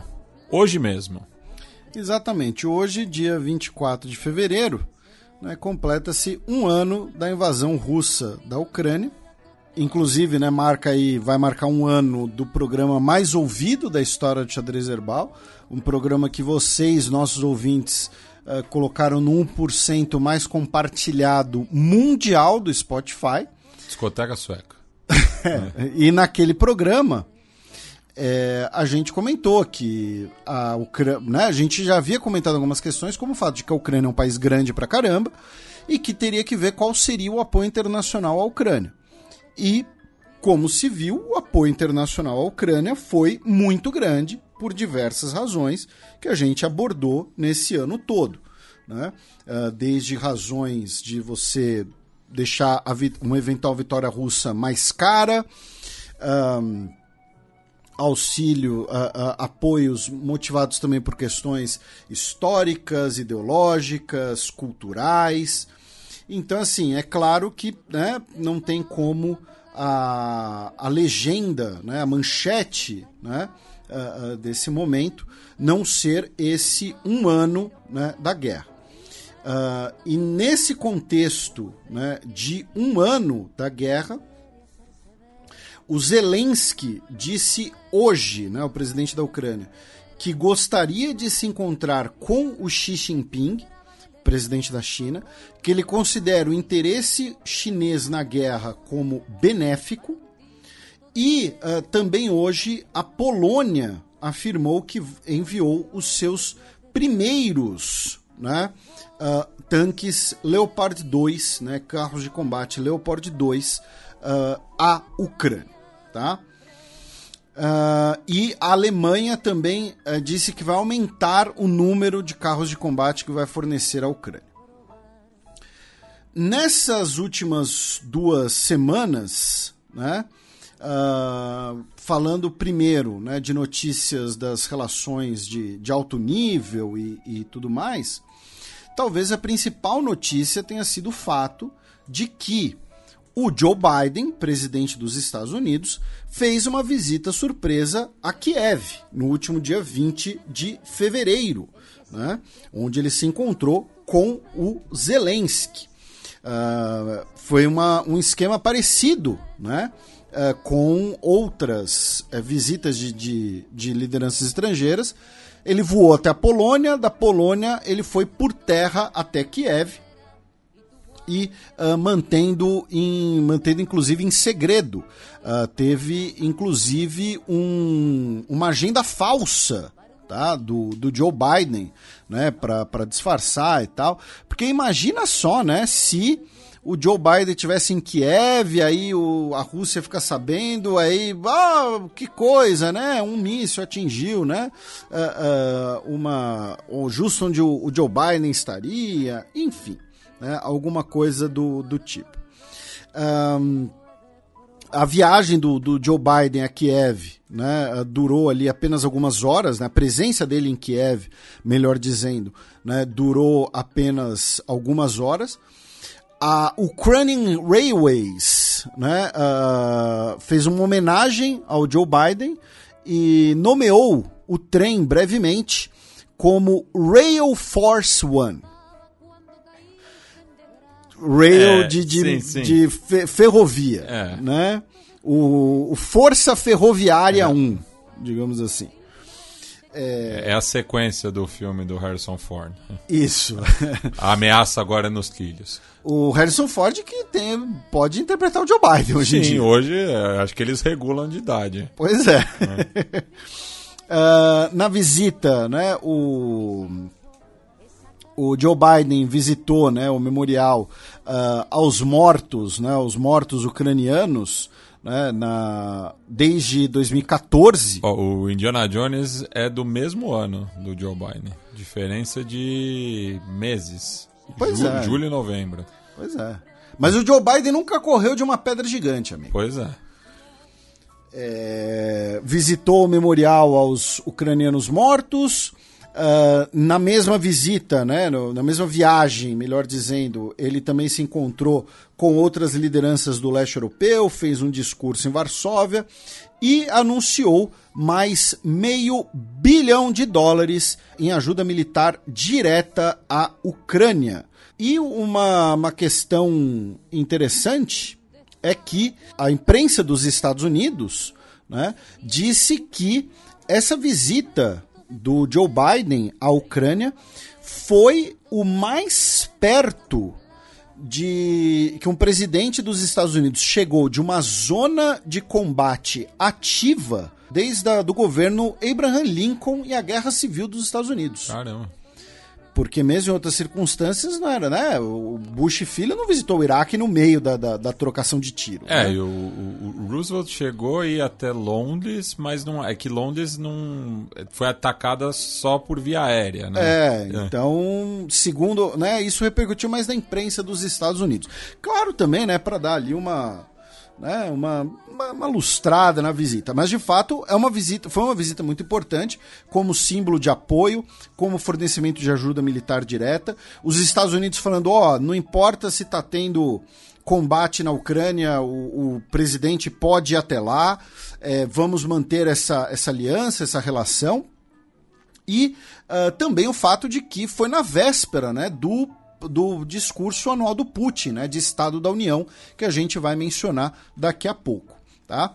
Alguns dias antes dessa visita, a Kamala Harris, vice-presidente dos Estados Unidos, ela estava com o Rishi Sunak, o premier britânico, em Munique, na Conferência de Segurança, e ah, ela afirmou categoricamente que a Rússia cometeu crimes contra a humanidade tá? na guerra da Ucrânia e que existem diversas evidências que vão provar isso. Tá? Depois, na Polônia, na volta da Ucrânia, o Joe Biden disse que ah, o Ocidente não quer destruir a Rússia.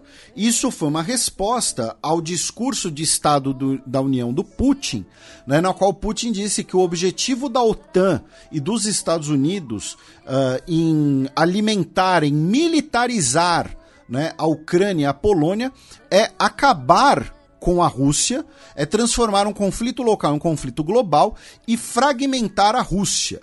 né? Lembrando que é, existe um, um plano supostamente vazado né, ah, da, da CIA de que ah, né, existiria ali a possibilidade, o interesse dos Estados Unidos na partição da Rússia, né? A Rússia que é o maior país do mundo e você tem um território bastante heterogêneo do ponto de vista da população. Então o Putin fez essa acusação e o Joe Biden negou isso posteriormente. Também nesse contexto das relações de, de, de alto nível né, entre as lideranças, entre as potências, aí uma notícia também importantíssima interessante, que o Putin anunciou a retirada da Rússia do Tratado Novo START, que era o tratado, o único tratado de armamentos estratégicos, né, vinculando o arsenal, ah, os arsenais nucleares de Rússia e de Estados Unidos. Tá? É, anunciou a suspensão, não é nem retirada, peço desculpas, a suspensão né, do novo START, afirmando que o acordo está desigual, dizendo que a Rússia não, não está tendo acesso aos arsenais nucleares dos Estados Unidos. Enfim, a gente já tinha comentado aqui sobre questões do novo START, então ele foi suspenso. Claro que no curto prazo isso não significa nada. Tá? No curto prazo você não tem como ter grandes alterações. Agora, no médio e no longo prazo, pode se tornar sim um problema bastante grande. Com o desenvolvimento ah, e a expansão de arsenais nucleares, sem você ter um controle mútuo, gerando o quê? Uma corrida armamentista. E vamos lembrar que corridas armamentistas têm diversos problemas. Dois deles são quando você produz muito armamento, uma hora você vai utilizá-los. Você tem que utilizá-los, praticamente. E segundo, isso acaba derramando para outros países e outras regiões. Então não é só um outro país que vai se armar. Outros vão se armar, nem que seja por efeito colateral. Um efeito colateral é, por exemplo, né, um país fala: olha, para nossa corrida armamentista vamos comprar 200 novos caças.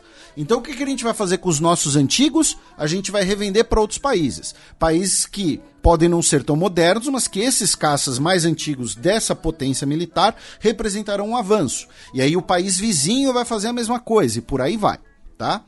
Nesse contexto das armas estratégicas, Uh, nós tivemos também a denúncia, né, a, a especulação, não é nem denúncia, né, especulação de que ah, a Rússia planejava testar um míssil Sarmata, né, que é o seu principal míssil balístico intercontinental, que foi uma daquelas armas invencíveis anunciadas pelo Putin no discurso de Estado da União alguns anos atrás, e esse teste teria falhado. Tá? Não é tão simples assim confirmar isso. Por quê? Porque o teste desse tipo de equipamento não é feito do nada. Então não é, ó, o Biden tá na, tá na Ucrânia, vamos testar aqui o míssil para dar um recado. Esse tipo de teste normalmente é anunciado previamente. Para evitar a interpretação de que seja um ataque. Enfim, a gente já comentou isso aqui. Todo esse teste de mísseis, de foguetes, normalmente são anunciados previamente. Então não é uma informação fácil assim. Informação não, não é uma, uma especulação, uma denúncia fácil de ser confirmada. É possível que a Rússia pretendia testar um Sarmata como parte ali do discurso da, da União do Putin e o teste deu errado? É. Esse teste não tinha ligação com a visita do Joe Biden? Muito difícil, porque, repito, você não faz esse tipo de teste do dia para noite. É possível que não havia nem sequer previsão de ser realizado esse teste? Também. O fato é que o Sarmata, que é aquele míssil que tem o. que foi. tem o codinome na, no sistema da OTAN de Satan 2. Já falei aqui disso, né? do- dos codinomes OTAN e do, né, do uso de Satan 2. Ele é hoje a, a principal arma estratégica de dissuasão da Rússia. A gente, até por uma questão aqui do, do- de tempo, tá? A gente não vai se estender muito no discurso da União do Putin, mas vocês podem ler a transcrição em inglês tá? A transcrição oficial no site do Kremlin ou podem assistir no YouTube também com legendas em inglês, tá? E claro, se você estuda russo e quiser assistir o original em russo, também tem essa, também tem essa opção. Essa semana, o Jens Stoltenberg, o secretário-geral da OTAN, ex-primeiro-ministro da Noruega, anunciou que não vai buscar mais um mandato e vai sair né, em outubro tá? Vai sair do cargo em outubro, ele que está nesse cargo desde 2014. Ahn, ele, o Stoltenberg, disse que a China não é um mediador confiável para a guerra na Ucrânia e que a China estaria pretendendo enviar armas para a Rússia. Essa semana saiu a notícia de que a Rússia, na verdade, está fazendo uma encomenda de drones chineses, ou seja, ah, ah, uma encomenda não necessariamente ligado, diretamente ligada às forças de guerra. Então não é que a China está mandando armas para a Rússia para a guerra. A China está vendendo armas como qualquer país, supostamente. Né? Ah, mas ainda assim também não é algo confirmado. O fato é que o Wang Yi esteve em Moscou tá? nessa semana, se encontrou com o Vladimir Putin e o Sergei Lavrov. Foi a primeira visita do principal diplomata chinês a Moscou desde o início da guerra. E eles eh, ele disse que as relações entre China e Rússia são sólidas como uma rocha, tá? E disse que a China eh, que busca, né, deseja encontrar um caminho para a paz, né, já que todas as- as tentativas de mediação dos países ocidentais apenas colocaram mais lenha na fogueira, tá? E que ninguém quer uma guerra. A gente vai falar mais um pouquinho dessas questões de, de acordos de paz. Aí vamos para o Nord Stream, meu caro Matias, né, gasodu os gasodutos, já que a Rússia fez uma solicitação formal de que a ONU deve fazer uma investigação ah, para eh, confirmar ou né, para verificar as alegações de sabotagem. E, por sua vez, a ONU né, afe- via subsecretária-geral Rosemary de Carlo, afirmou que ela não, a organização não tem autoridade para verificar essas alegações e que apenas aguarda as conclusões das investigações em andamento, tá? Para descobrir quem destruiu os, o- os gasodutos. E é o tipo de coisa que, assim, os nossos netos que vão saber, quer dizer, os nossos não, os seus, né? Porque eu dificilmente os terei. Ahn, e a China também ah, apoiou a Rússia ah, nos pedidos por uma investigação rigorosa sobre a eventual sabotagem. Eventual não, né? Certamente sabotagem, mas quem foi que sabotou? Vamos passar brevemente pelo fronte, meu caro Matias. Né? Continuam as especulações sobre ah, uma ofensiva renovada da Rússia, especialmente em Luhansk. Nesse sentido, os ucranianos anunciaram que destruíram a ponte, a principal ponte de Bakhmut, tá? Ou seja, para atrasar, para impedir o eventual avanço russo em Bakhmut, que fica em Donetsk, tá? Não é Luhansk, é Donetsk, peço desculpas pela confusão. Ah, também falando em pontes, ah, os russos utilizaram um, um drone marítimo para atingir uma das principais pontes de Odessa, tá? que está relativamente longe da linha de frente, é o principal porto sob controle ucraniano, é o principal porto a oeste da Península da Crimeia, e vamos lembrar, o primeiro uso na história de drones marítimos foi feito pela Ucrânia atacando Sevastopol alguns meses atrás. Esse agora é o segundo uso desse tipo de armamento na história. Tá? Alguns, algum tempo atrás, por conta da guerra em Nagorno-Karabakh, eu escrevi uma coluna na Gazeta dizendo que o drone não era mais a arma do futuro, era já uma arma do presente. E a guerra na Ucrânia colocou o uso dos drones em mais uma esfera, né? agora a marítima e a Ucrânia ah, acusou a Rússia de ter ah, bombardeado a cidade de Kherson, deixando seis civis mortos. E nessa semana também foi confirmada a morte do Oleg Mudak, ele que era o comandante do primeiro batalhão do regimento Azov e que estava em custódia da Rússia desde agosto do ano passado. É, ele que se rendeu com mais de 2.400 homens naquela ocasião. Ah, aí agora a gente vai para Moldova, meu caro Matias. E aí, aproveitar, a gente vai fazer um esclarecimento, né? É. Porque no programa passado teve um problema técnico na hora de renderizar o programa. E aí, a última notícia, que era de Moldova, ficou de fora. É. E, e aí alguns ouvintes comentaram que quando você foi puxar, o, acho que o peão, Isso. você fala moeda de Moldova e ficou meio sem sentido, enfim. Ah, o então assim, foi isso. Teve um problema técnico no último programa. E ah, então a gente vai repetir o breaking news do último programa, digamos assim. Que no dia 10 de fevereiro, né, o governo de Moldova, ah, o governo, o gabinete né, de governo da Natália Gavritila renunciou depois de 18 meses. Tá? Ah, afirmando que o governo não estava conseguindo promover as reformas que gostaria, as reformas econômicas, e que era necessária uma renovação de liderança. Claro que num país parlamentarista, em que você tem um partido com clara maioria, né, ah, isso se torna apenas, de fato, você trocar a liderança dentro do mesmo partido. A presidente Maia Sandu, lembrando que tanto a Maia Sandu quanto o partido que tem maioria no, no- no parlamento são pró-União Europeia, pró-Ocidente, ela nomeou o ex-ministro do interior, o Dorin Recean, como Dorin Recean, como novo primeiro-ministro, ele que assumiu oficialmente no último dia 16 de fevereiro, tá? Ah, com- também com essa bandeira né, de, de ser próximo à União Europeia, ele disse que o seu governo terá três prioridades: né? integração à União Europeia, combate à corrupção e uma nova vida econômica com paz e estabilidade. Nesse contexto, meu caro Matias, tá, de Moldova, nós tivemos algumas questões interessantes. Primeiro, a Maia Sandu afirmou que a Rússia estava planejando né, um golpe de Estado em Moldova, utilizando agentes infiltrados né, para subverter a ordem constitucional e ah, dar um golpe e ah, mudar o governo. Contro- por um governo controlado pela Federação Russa. E aí ela falou uma questão interessante, tá? Que assim, me pareceu que ela insinuou que parte dos militares de Moldova são pró-Rússia.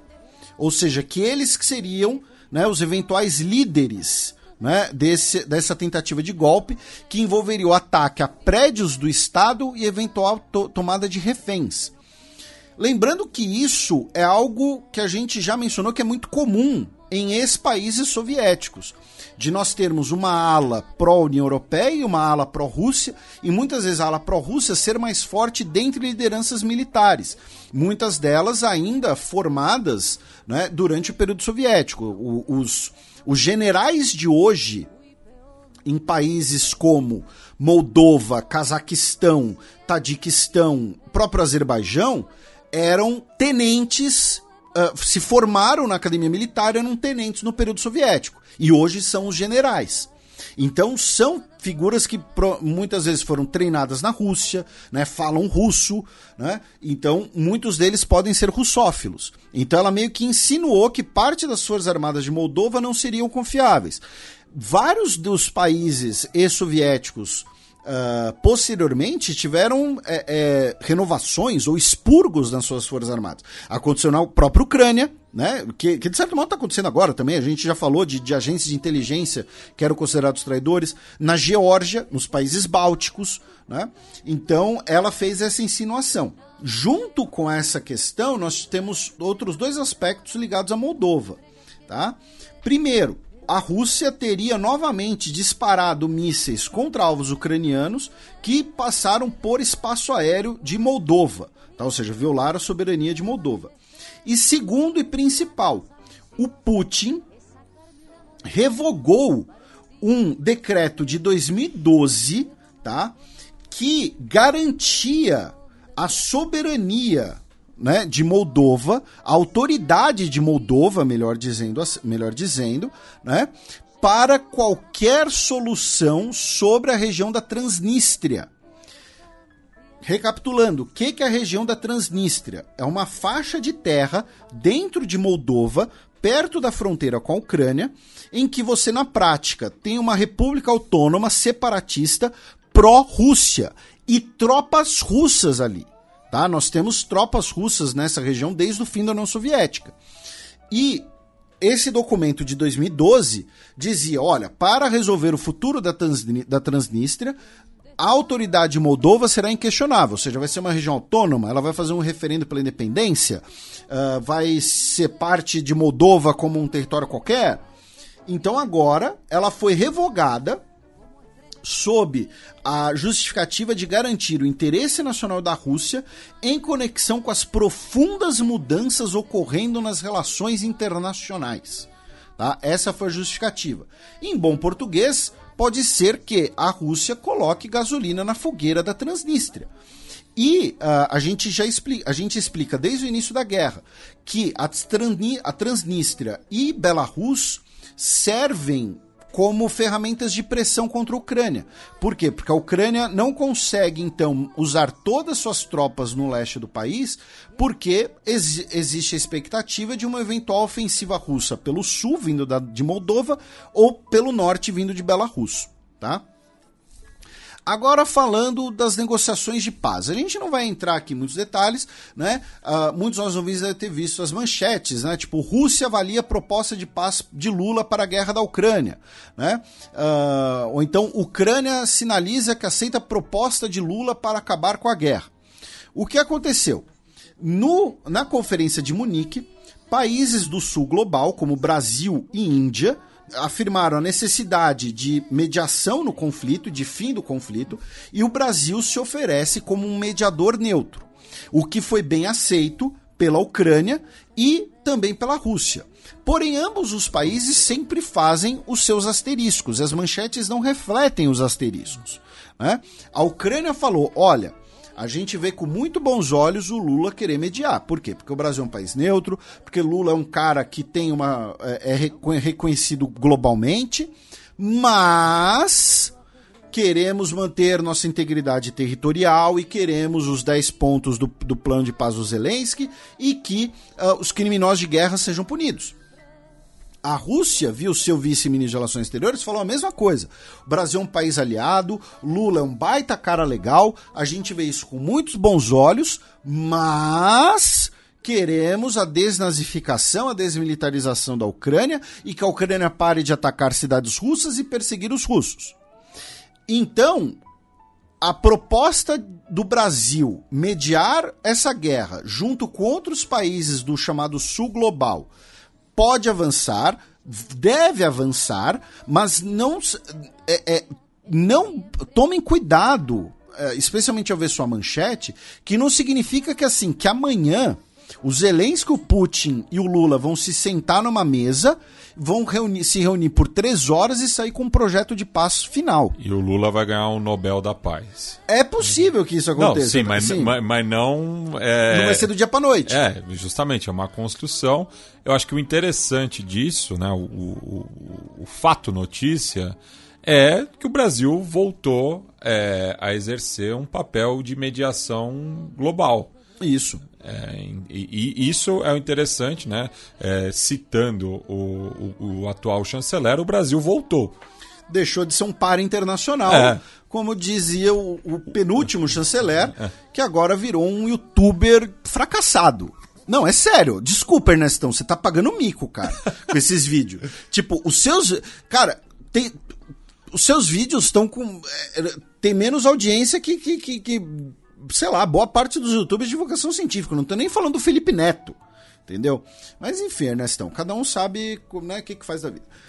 Ah, outra coisa interessante dessa questão do, do- do- da projeção brasileira como mediador, Brasil como país neutro, país do sul global, país afetado indiretamente pela guerra, né, nas questões econômicas, é ah, o fato de que o Brasil ele pode ser servir, melhor dizendo, né, como uma espécie de balão de ensaio da paz. A proposta brasileira ela acaba sendo um pouco entre aspas, a palavra não é bem descartável, mas é assim, se der errado, se não chegar a um acordo final, alguma coisa assim, se ela servir apenas para tatear uma coisa ou outra, as potências podem lidar bem com isso, sabe? Um fracasso do Macron em tentar mediar a guerra, e óbvio, Macron hoje não teria como ser um mediador, porque a França tem uma posição pró-Ucrânia, né? mas ele tentou ser o mediador no começo, seria muito mais impactante para a OTAN, para a União Europeia e para os Estados Unidos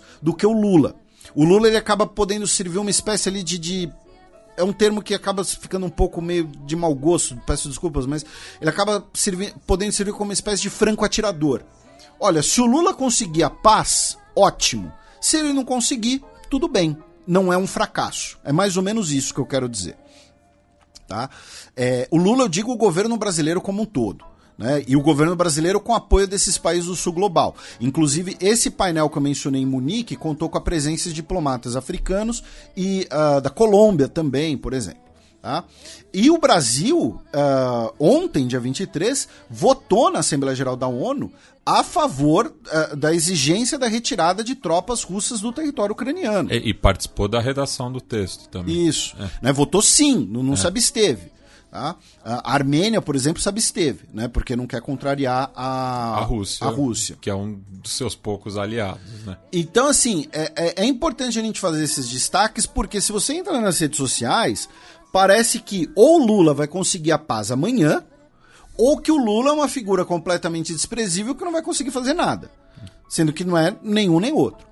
Ou que tá passando pano pro Zelensky ou pro Putin. Isso. É. É, e finalmente tem uma questão que a gente já tratou Porque aqui. pra, pra narrativa de, de muitas pessoas, a, a guerra é interessante que continue. Ah, sim, pra narrativa e pro bolso também, de É. muita gente. Eu digo mais aqui pro, pro contexto Ah, político brasileiro. Isso, assim, é. isso. É, é, o que tem de, né, os armchair generals, enfim, né? Mas é isso aí. Ah, tem é, os professor não sei da quanta também, que às vezes também só fala groselha. Ahn, mas, o- e, e aí tem outra coisa que acho que nesse um ano de guerra é essencial a gente falar, repetir na verdade, é que hoje a guerra está num impasse desgraçado. Porque basic, a gente está num momento em que basicamente é impossível a Rússia ganhar a guerra, no sentido de que a Rússia já teve perdas humanas e materiais enormes, muito maiores do que achava que ia ter. A Ucrânia é um país enorme, a Ucrânia é um país que está recebendo muita ajuda militar. Então, assim, a Rússia não vai ocupar todos os territórios que gostaria de ocupar e não vai tomar Kiev. Tá? Não vai conseguir. Ao mesmo tempo, a Ucrânia não vai conseguir enxotar a Rússia do seu território. Tá? Então, assim, a gente está numa situação em que nenhum dos dois vai perder e nenhum dos dois consegue ganhar. Porque se depender do, do momento que chegar, do aperto que chegar, aí vai entrar a questão das armas nucleares, ah, enfim. Então, assim, a gente está num impasse ferrado nesse conflito. Tá? É, é, Não, não existe solução militar para a guerra na Ucrânia, pelo menos não nesse momento. A não ser que a Rússia decida mobilizar completamente suas reservas e mandar todo o resto das suas tropas profissionais para cima da Ucrânia, ou seja, um, um all-in que comprometeria o poderio militar da Rússia pelas próximas duas gerações, não tem solução militar viável. Tá? A Ucrânia, mesmo recebendo bilhões, dezenas de bilhões de dólares em auxílio militar, a Ucrânia também vai ter os seus limites. Seu limite de potencial humano, tá? de recursos humanos, melhor dizendo, né? Ah, o seu limite de que o- o- os armamentos sempre vêm com, com observações de não usar contra território russo, né? de que ah, territórios em que os russos estão presentes há mais tempo já são territórios muito mais fortificados, então parte do, né, do, do leste do, do Donbas, da bacia do Dom e ah, a Crimeia. Então é uma guerra que não tem solução militar hoje, tá, gente? Alguém precisa ceder né? Todo mundo tem que ceder, na verdade. O problema é quem. E finalmente, né, a gente vai em outras notícias da guerra. Uma notícia que eu não lembro se a gente comentou semana passada ou não, Retrasada, no caso. retrasada, né? Ah, o governo dos Estados Unidos aprovou a venda de sistemas e munições ah, IMARS, né, o, o sistema de lançamento de foguetes para a Polônia, num contrato de 10 bilhões de dólares. Ou seja, né, daqui a pouco, de uma venda e outra venda aqui, já consegue recuperar né, o que botou na Ucrânia. O dono do grupo Wagner, o Yevgeny Prigozhin, ele afirmou que algumas lideranças militares russas são traidores, dizendo que as Forças Armadas russas não estariam fornecendo as munições necessárias para o grupo Wagner. E por isso o grupo estaria sofrendo muitas baixas. tá? Ele fez um vídeo dizendo eles que são traidores. Aí, uma notícia né, que vai assim jogar gasolina na fogueira sobre toda aquela discussão de desnazificação e tal. E assim, vou repetir, a gente tem 200 programas sobre a guerra na Ucrânia. Teve esse programa de um ano atrás, tem o programa de dezembro de 2021 que a gente já falava da- das questões do conflito quando né, tinha ali as- a- os anúncios de uma invasão iminente. Então assim, para deixar claro, para lembrar, dizer que a Ucrânia é um país de nazistas, é um país que todo mundo é nazista, que o governo é totalmente nazista, ou que a suposta desnazificação é um, é um objetivo político legítimo da Rússia e não hipocrisia de discurso, é uma coisa. Outra coisa é que não se pode negar que existem diversos grupos neonazistas na Ucrânia com muito poder e autoridade, inclusive dentro da, da Guarda Nacional das Forças Armadas Ucranianas. Acabei de citar o Batalhão Azov. Isso. E por que eu tô falando disso, meu caro Matias? Porque, como a gente falou em programas recentes, né, a Alemanha está recebendo muitos militares ucranianos para serem treinados lá. E uma, uma alma querendo tacar gasolina na fogueira publicou um anúncio, sabe assim, tipo, um aviso, né? Uma folha impressa com o brasão ali do ministério que foi colocada num quartel afirmando que é proibido a exibição de símbolos ah, ligados ao fascismo e ao nazismo nas instalações militares russas. E que isso pode acarretar até três anos de cana. Se teve o aviso é porque ocorreu. É. Né? Então alguém foi lá com um sol negro. Ah, vou aqui treinar na Alemanha com o sol negro aqui na minha farda, ou com a, cave... a Totenkopf da- das, Ou- das SS. Ou no- no- no- na própria pele. Pois é. Então, teve esse aviso nesse quartel, pelo menos em um quartel alemão. Continuando aqui nesses outros outras notícias, meu caro Matias, a Marina Yankina, né? Ela era uma oficial militar eh, chefiando né, o Departamento de Apoio Financeiro né, do, do Distrito Militar Ocidental Russo e ela morreu porque caiu da janela. Mais um caso de defenestrite. É, não sei quando que a, a OMS vai continuar ignorando é, Esse essa- surto. esse surto na Rússia putinista. Lembrando que Defenestrite é propriedade intelectual de Matias Pinto. ah, aqueles avisos bem rápidos, É, assim, tipo, né? o, Diferencialmente, Ministério, o Ministério da Saúde adverte. Diferencialmente uma propriedade intelectual de Matias Pinto. Qualquer uso irregular será punido de acordo com os termos da lei. Não, não compartilhe pirataria. Aqui é copyleft, pode compartilhar. Ah, o Anthony Blinken, secretário de Estado dos Estados Unidos, visitou a Turquia, né, ah, como parte ali do, do amparo, inclusive, aos efeitos do terremoto. Ah, disse que o governo dos Estados Unidos vai fornecer 100 milhões de dólares em ajuda humanitária para a região. E nesse contexto, também ah, né, ele se encontrou com o Savusoglu, seu homólogo turco, e ah, disse que é importantíssimo que Finlândia e Suécia sejam aceitos na OTAN e que os dois países estão tomando seus passos concretos né, para cumprir o seu acordo. E finalmente, a Rússia lançou ontem, né, ah, uma na madrugada de hoje, na verdade, né, ah, uma cápsula, né, Soyuz, a partir do cosmódromo de Baikonur. Uma, a, a nave está vazia, tá? Para a Estação Espacial Internacional e ela vai voltar com os cosmonautas Dmitry Petelin, Sergei Prokopiev e o astronauta Frank Rubio. Ah, lembrando que a cápsula Soyuz que eles voltariam foi atingida por um meteorito, né? Sofreu um problema. Então a Rússia enviou uma nova nave para ah, que eles possam retornar à Terra. Ah, aí, meu caro Matias, a gente vai brevemente girar por algumas outras notícias europeias, né? Ah, e começando pelo Cáucaso, né?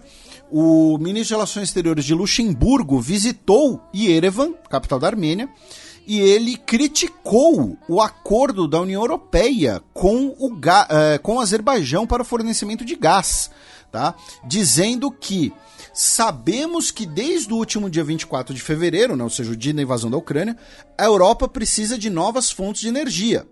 Porém, não podemos vender nossas almas por gás ou petróleo. Né? Ah, e aqui uma referência ao acordo da União Europeia de comprar gás do Azerbaijão, que a gente criticou bastante aqui. Ar- o governo armênio, do bundão do Nikol Pashinyan, é, ele é um bundão. Ahn, ele afirmou que o seu governo ah, enviou uma proposta de um acordo de paz definitivo ao Azerbaijão, inclusive para solucionar a questão da República de Artsakh. Não foram revelados detalhes. E, finalmente, a Corte Internacional de Justiça, a CIG, por 13 a 2, determinou que o Azerbaijão deve remover todos os bloqueios que ligam a Armênia e a região de Nagorno-Karabakh, da República de Artsakh. Lembrando que decisões da CIG são legalmente vinculantes, ou seja, o Azerbaijão precisa obedecer às decisões, senão pode ser alvo, será alvo de sanções, tá? Não, não é uma consulta, não é um conselho, é uma determinação vinculante tá? Ah, a decisão, inclusive, envolvia questões de campos minados e tudo mais. Vocês podem ler um pouquinho mais no site da Al Jazeera. Do Cáucaso, vamos para o Chipre, meu caro Matias, já que no último dia 12 de fevereiro tivemos o segundo turno das eleições presidenciais cipriotas e o conservador Nikos Christodoulides foi eleito com 51% ah, e o comunista Andrés Mavroiannis ficou com 48%. Ou seja, o conservador venceu o segundo turno e agora o Christodoulides é o novo presidente do Chipre. Ah, do Chipre, vamos para a Bulgária, onde 18 pessoas foram encontradas mortas dentro de um caminhão abandonado ah, como parte de um esquema de tráfico de pessoas. Tá? Infelizmente, mais uma notícia né, de pessoas encontradas em caminhões. Lembrando, em 2015, né, lá no início do xadrez herbal, ah, nós tivemos um caso de 71 pessoas que foram encontradas mortas dentro de um caminhão na Áustria com motoristas búlgaros. Tá? Os motoristas búlgaros foram presos e, e- condenados. Tá? Ahn, da Bulgária, nós vamos para a Alemanha, onde tivemos as eleições ah, do estado de Berlim, né? as eleições repetidas, devido ao fato de que a primeira eleição foi anulada por repetidas é, a gente comentou aqui no, no programa retrasado, né? Não eram nem fraudes, eram maus procedimentos, porque não foram fraudes porque não foram para beneficiar alguém. Foi uma eleição desorganizada, confusa, né? Quem diria que os alemães não sabiam Pois fazer é. uma eleição? É, Se bem que pensando assim, né? Até, até, até- até tudo bem, né? Ah, brincadeiras à parte. E já tivemos fraudes, né? Uh, confirmando né, as pesquisas, o Kai Wegner, do CDU, Partido Conservador Alemão, ficou em primeiro. Foi a primeira vitória uh, conservadora uh, no estado de Berlim uh, desde a reunificação. Tá?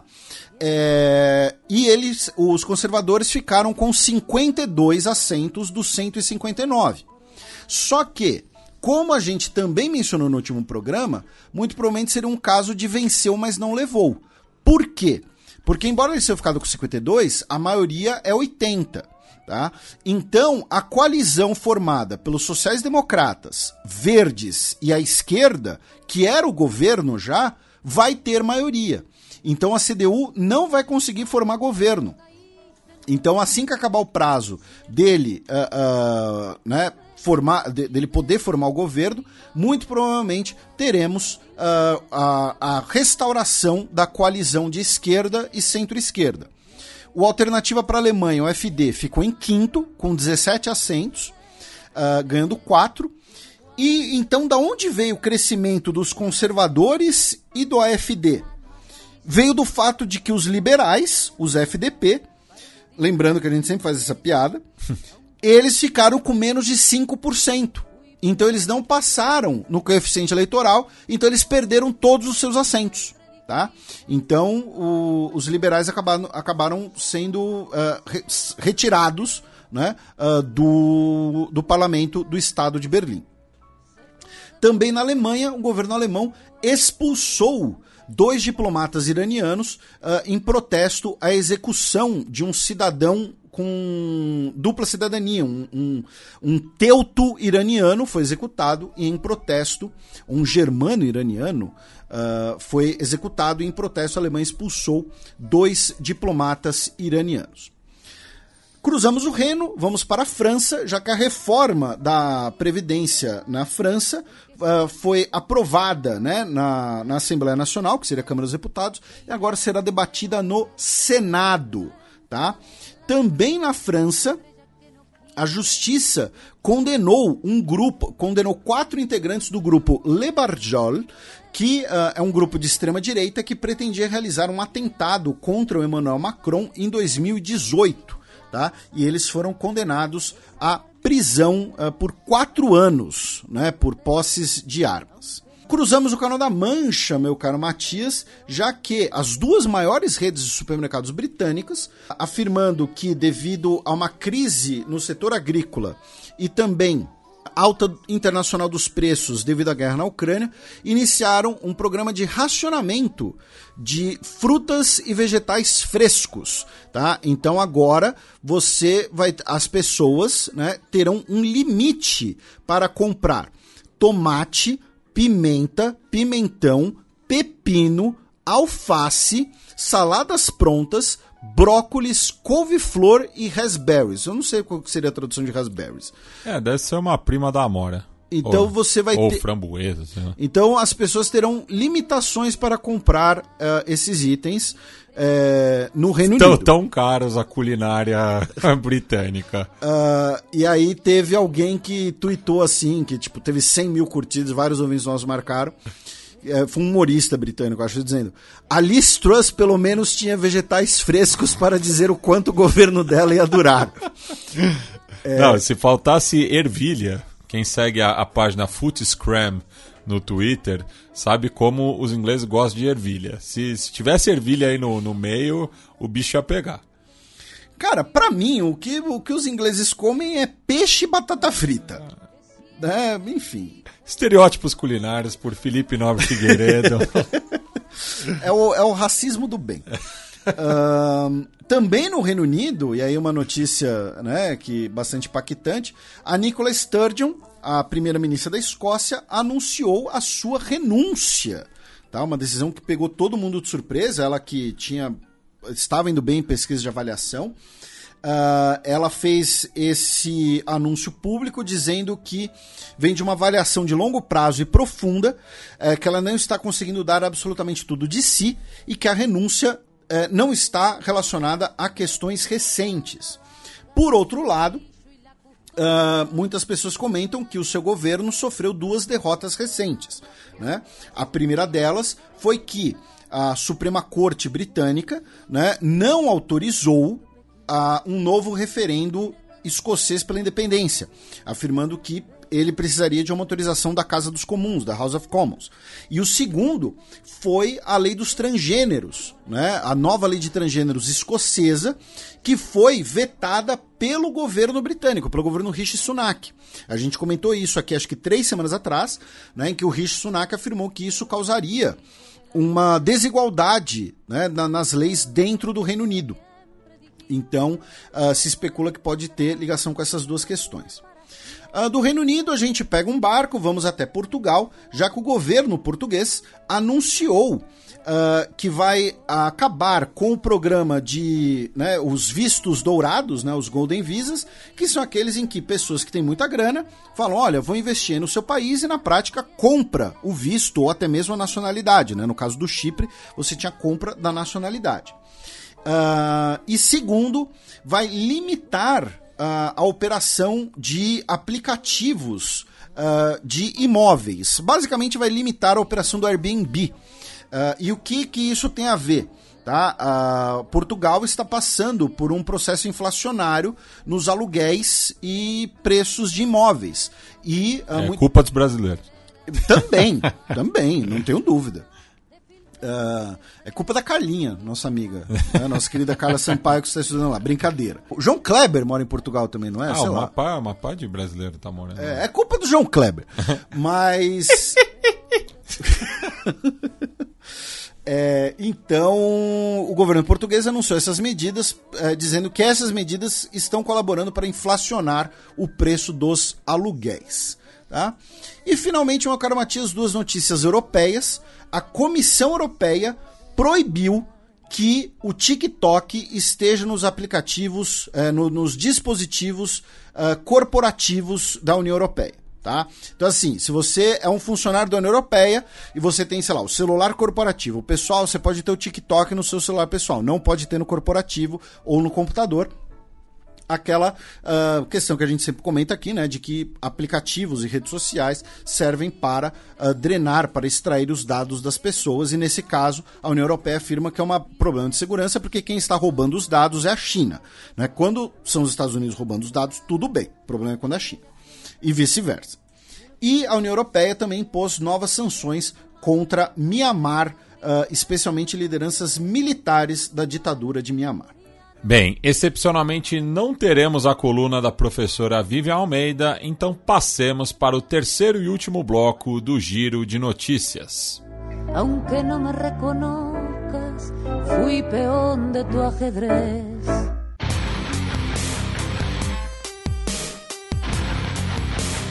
Giro de notícias.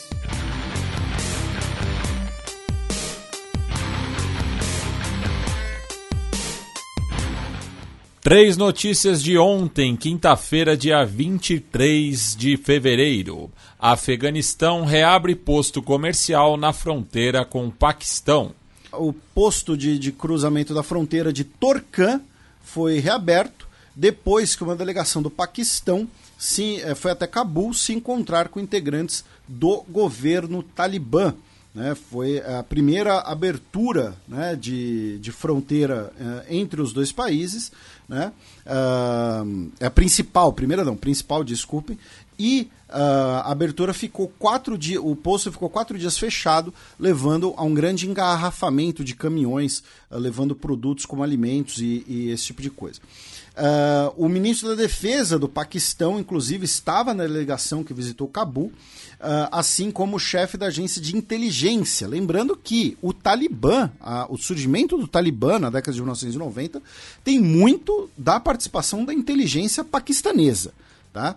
Ah, então, não é uma visita tão, tão surpreendente assim.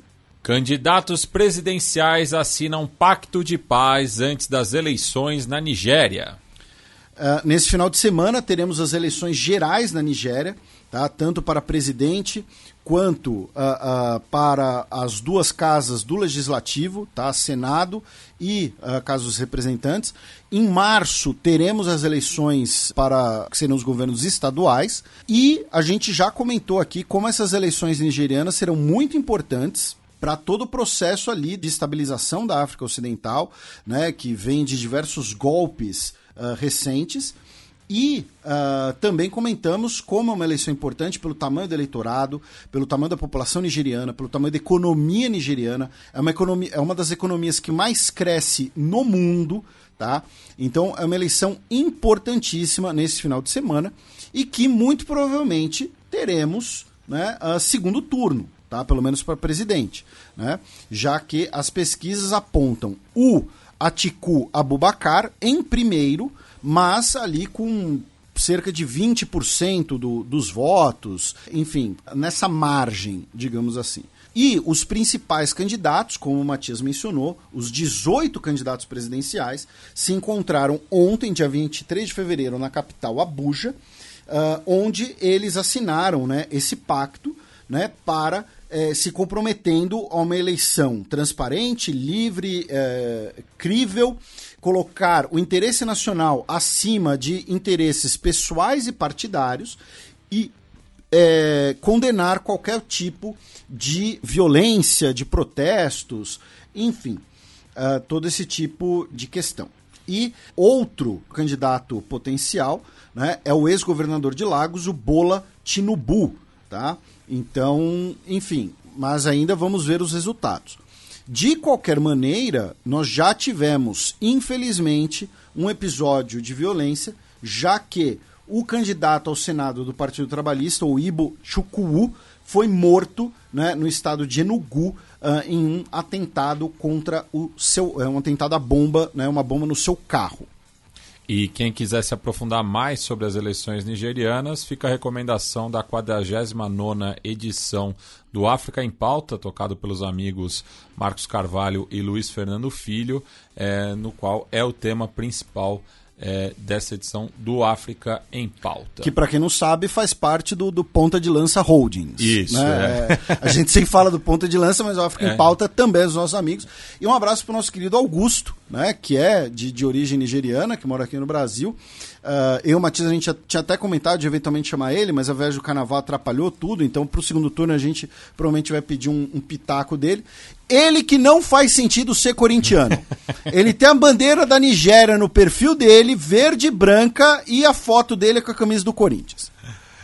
Também na África Ocidental, líder revolucionário Tama Sankara é sepultado novamente em Burkina Faso.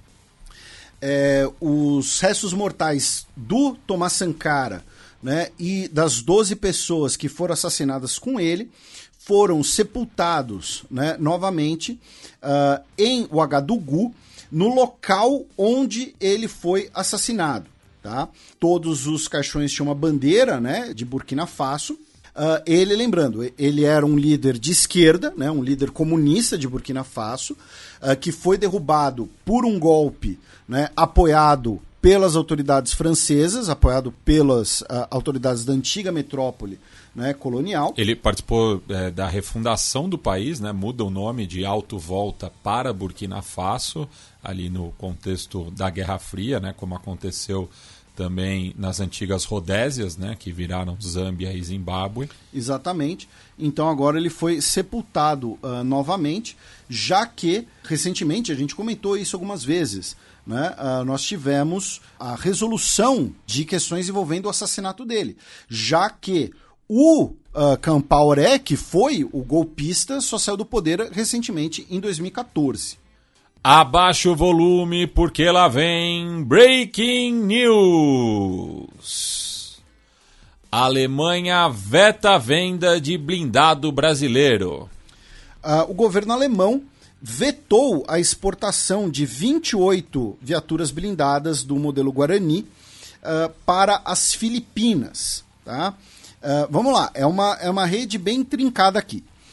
Essa viatura ela, ela foi desenvolvida numa parceria entre o Exército Brasileiro, com a Iveco, que é italiana, e ele é produzido no Brasil, em Minas Gerais, tá?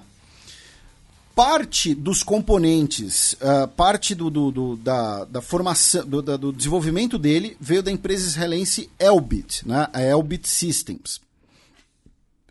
A Elbit Systems assinou um acordo com o exército filipino para o fornecimento de veículos, que inclui 28 dessas viaturas Guarani que são produzidas no Brasil, repito, nessa, nessa trama toda.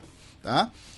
O Brasil, pelo exército brasileiro, como ser, como, como é um dos ah, desenvolvedores do veículo, detém parte né, da, da, da sua propriedade intelectual e recebe ah, o que seriam royalties né, pelas exportações.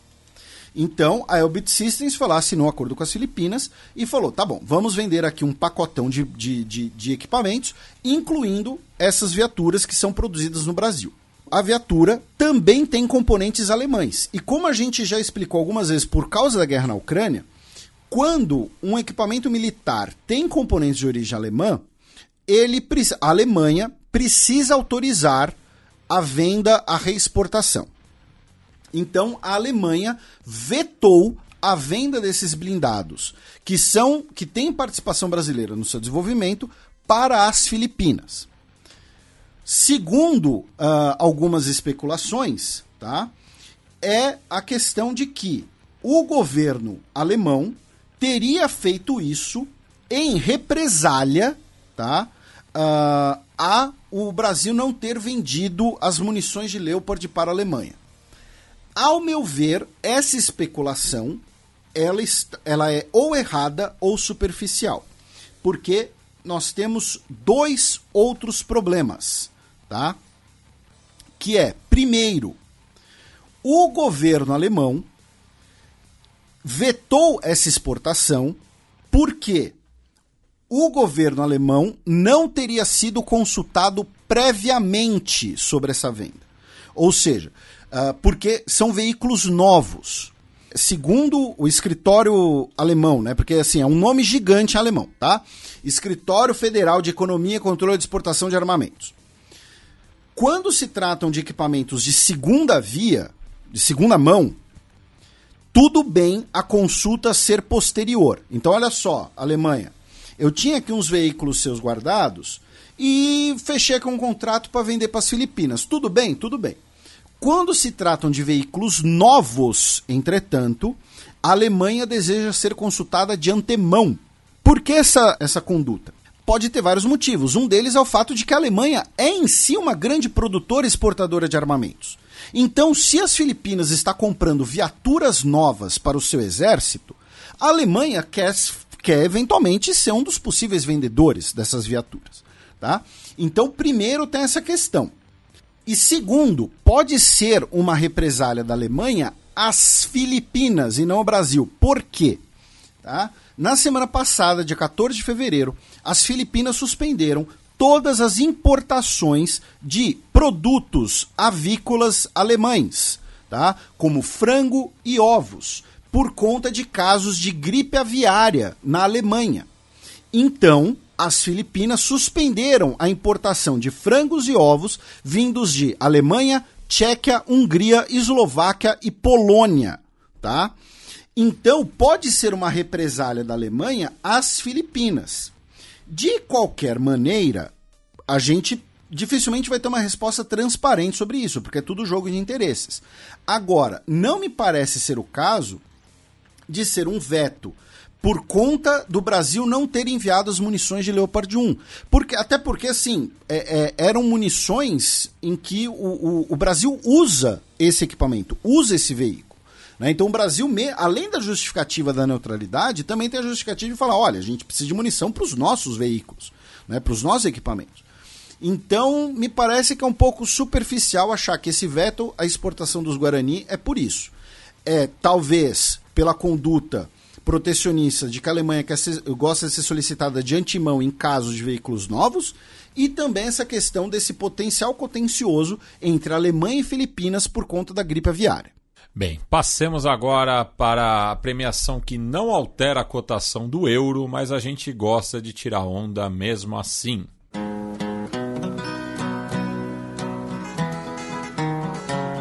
Os peões. A bullet from the back of a bush took Medgar Evers' blood.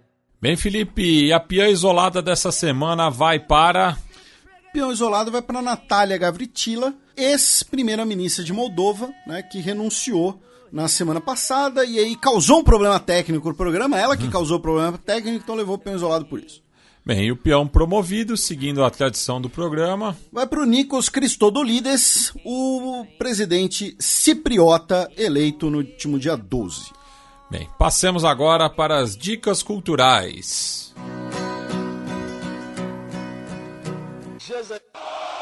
DJ Mugg. The Almighty.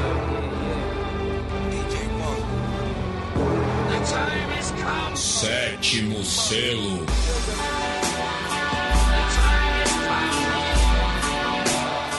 Felipe, qual que é a boa para os nossos ouvintes curarem a ressaca carnavalesca?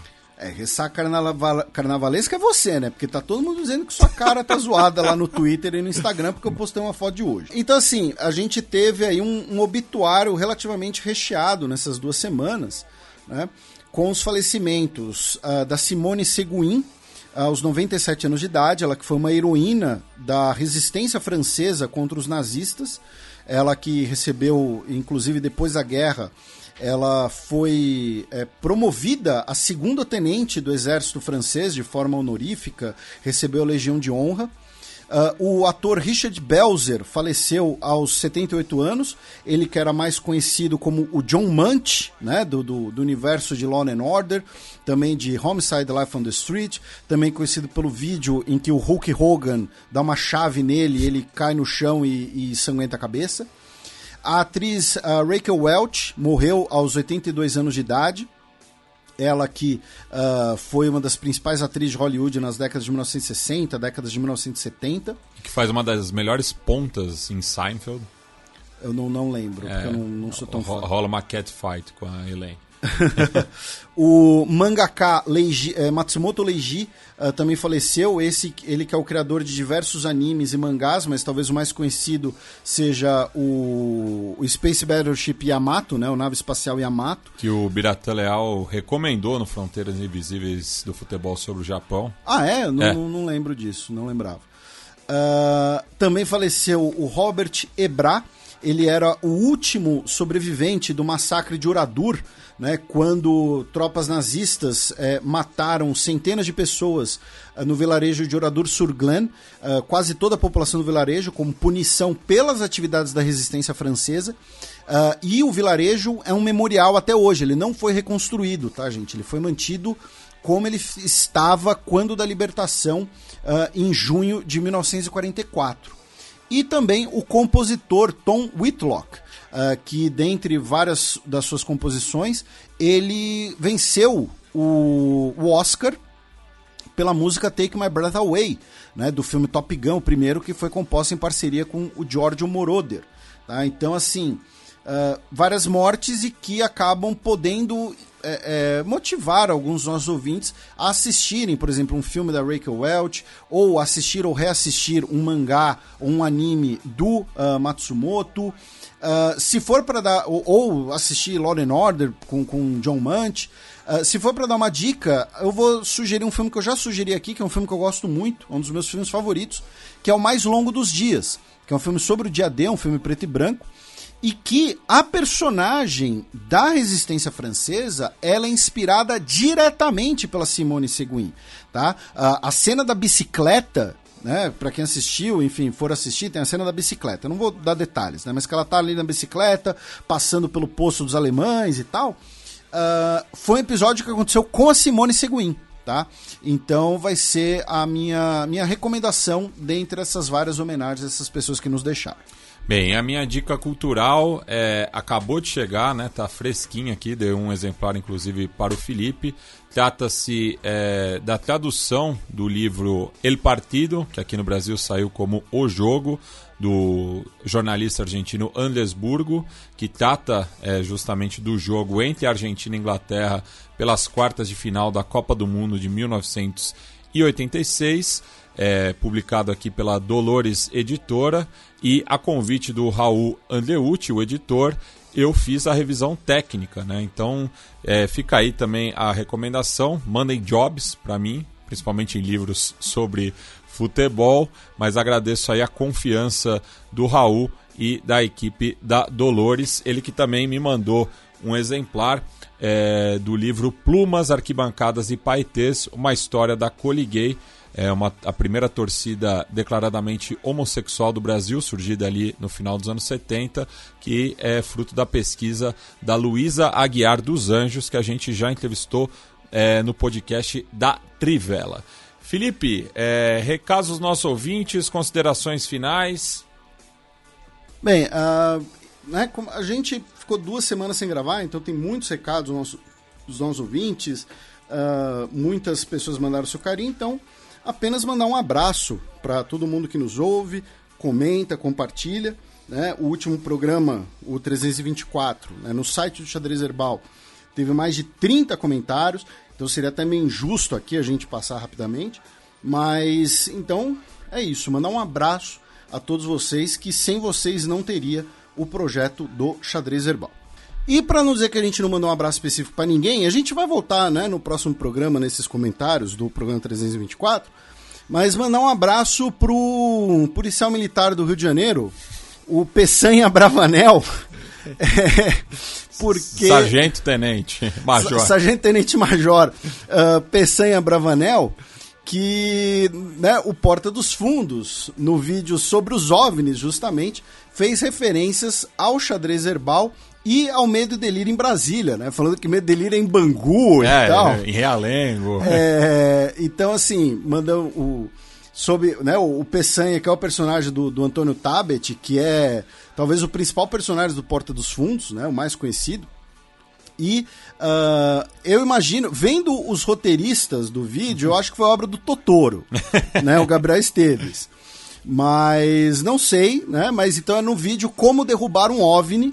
Então a gente agradece o, o carinho e, e- e a moral de estar no vídeo do Porta dos Fundos. E fica o salve também pro Gustavo Chagas, que é roteirista do Porta dos Fundos, também que a gente se segue. Que tem o canal Riff dele, também, que é bem legal. muito bom de música. Então fica um salve pra ele também. Aproveitar e mandar um salve também pro Tanguy Bagdadi, a quem eu tive o prazer de encontrar ocasionalmente eh, durante o carnaval no Rio, enquanto eu me dirigia a Sapucaí junto ao Daniel Soares, do lado B do Rio, que foi meu anfitrião. Um abraço para ele e sua companheira Anne Luize, e também para o resto dos panelistas lá do Besistas, né? O, o Caio Belandi e o Fagner Torres, e também as suas respectivas companheiras, a Flávia Muniz e a Jolie. Também um salve para Nanda Castro e para o Irlan Simões, assim como o resto do pessoal da Central 3 que esteve presente ali no, no setor 3, justamente, da Sapucaí, o Paulo Júnior, a sua companheira Débora, o Leandro Amin, o Chevaz do Samba da Volta que colou conosco também, ele que é um ouvinte de longa data, aos ouvintes também que acabaram eh, me encontrando aí pelos blocos, né? O Davi e a Thaís, um casal que mora na Lapa, o Matheus, aqui de São Paulo, que estava ali eh, num bloco no Catete, assim como o Rafael, eh, e também a Sayô, que me encontrou na concentração do Cacique de Ramos, pediu para tirar uma foto também antes do bloco passar. E no Cacique de Ramos também acabei encontrando o Vicente Magno, que já participou algumas vezes do STT na bancada, e também o Daniel da Nação 12 e o Gabriel Marques do Pelada de Esquerda. É, falando em carnaval também, a amiga Patrícia Dictikenian é, estava em Recife e encontrou com um ouvinte nosso é, direto de Aracaju. O, então fica aqui um abraço pro Thales, pro Guilherme Soneca e pro Lucas, que fazem parte do grupo Cornetas Colorados, eles que são torcedores do Gipão. Aproveitar também mandar um abraço para o ouvinte Lucas de Oliveira, eh, que mandou uma mensagem pelo Instagram, ele que passou no vestibular da URGS para cursar História e nas palavras dele os conhecimentos que obteve com o xadrez verbal ou no Fronteiras Invisíveis do Futebol foram cruciais para ele se apaixonar perdidamente por esta ciência e também na hora de realizar o vestibular nas questões de História e Geografia. Bem, e a música de encerramento dessa edição vai em homenagem ao David Jude Julie Coer, mais conhecido né, como Trugoy the Dove, ele que era um dos membros do trio de hip hop De La Soul, surgido ali no final dos anos 80. Ele que acabou falecendo no último dia 12 eh, de fevereiro por complicações cardíacas aos 54 anos e a gente vai tocar um dos primeiros sucessos do grupo, que está presente no álbum de estreia Three Feet High and Rising, que é Me, Myself and I, é, que conta com um sample do Funkadelic e com participação do Q-Tip do A Tribe Called Quest, que assim como o De La Soul fazia parte do coletivo Native Tongues, junto com o Jungle Brothers, Black Sheep, Queen Latifah, entre outros nomes é, do hip hop da costa leste dos Estados Unidos, mas é com esse grande sucesso do De La Soul que a gente encerra mais esta edição.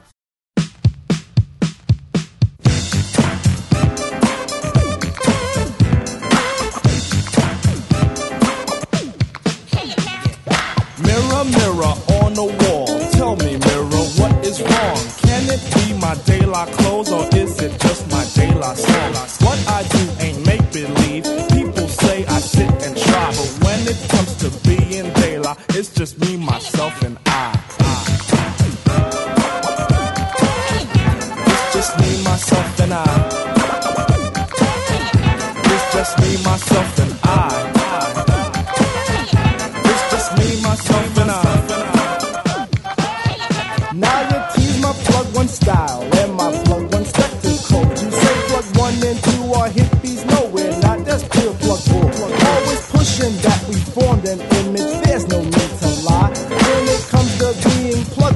just me, myself, and I. It's just me, myself, and I. It's just me, myself, and I. It's just me, myself, and I.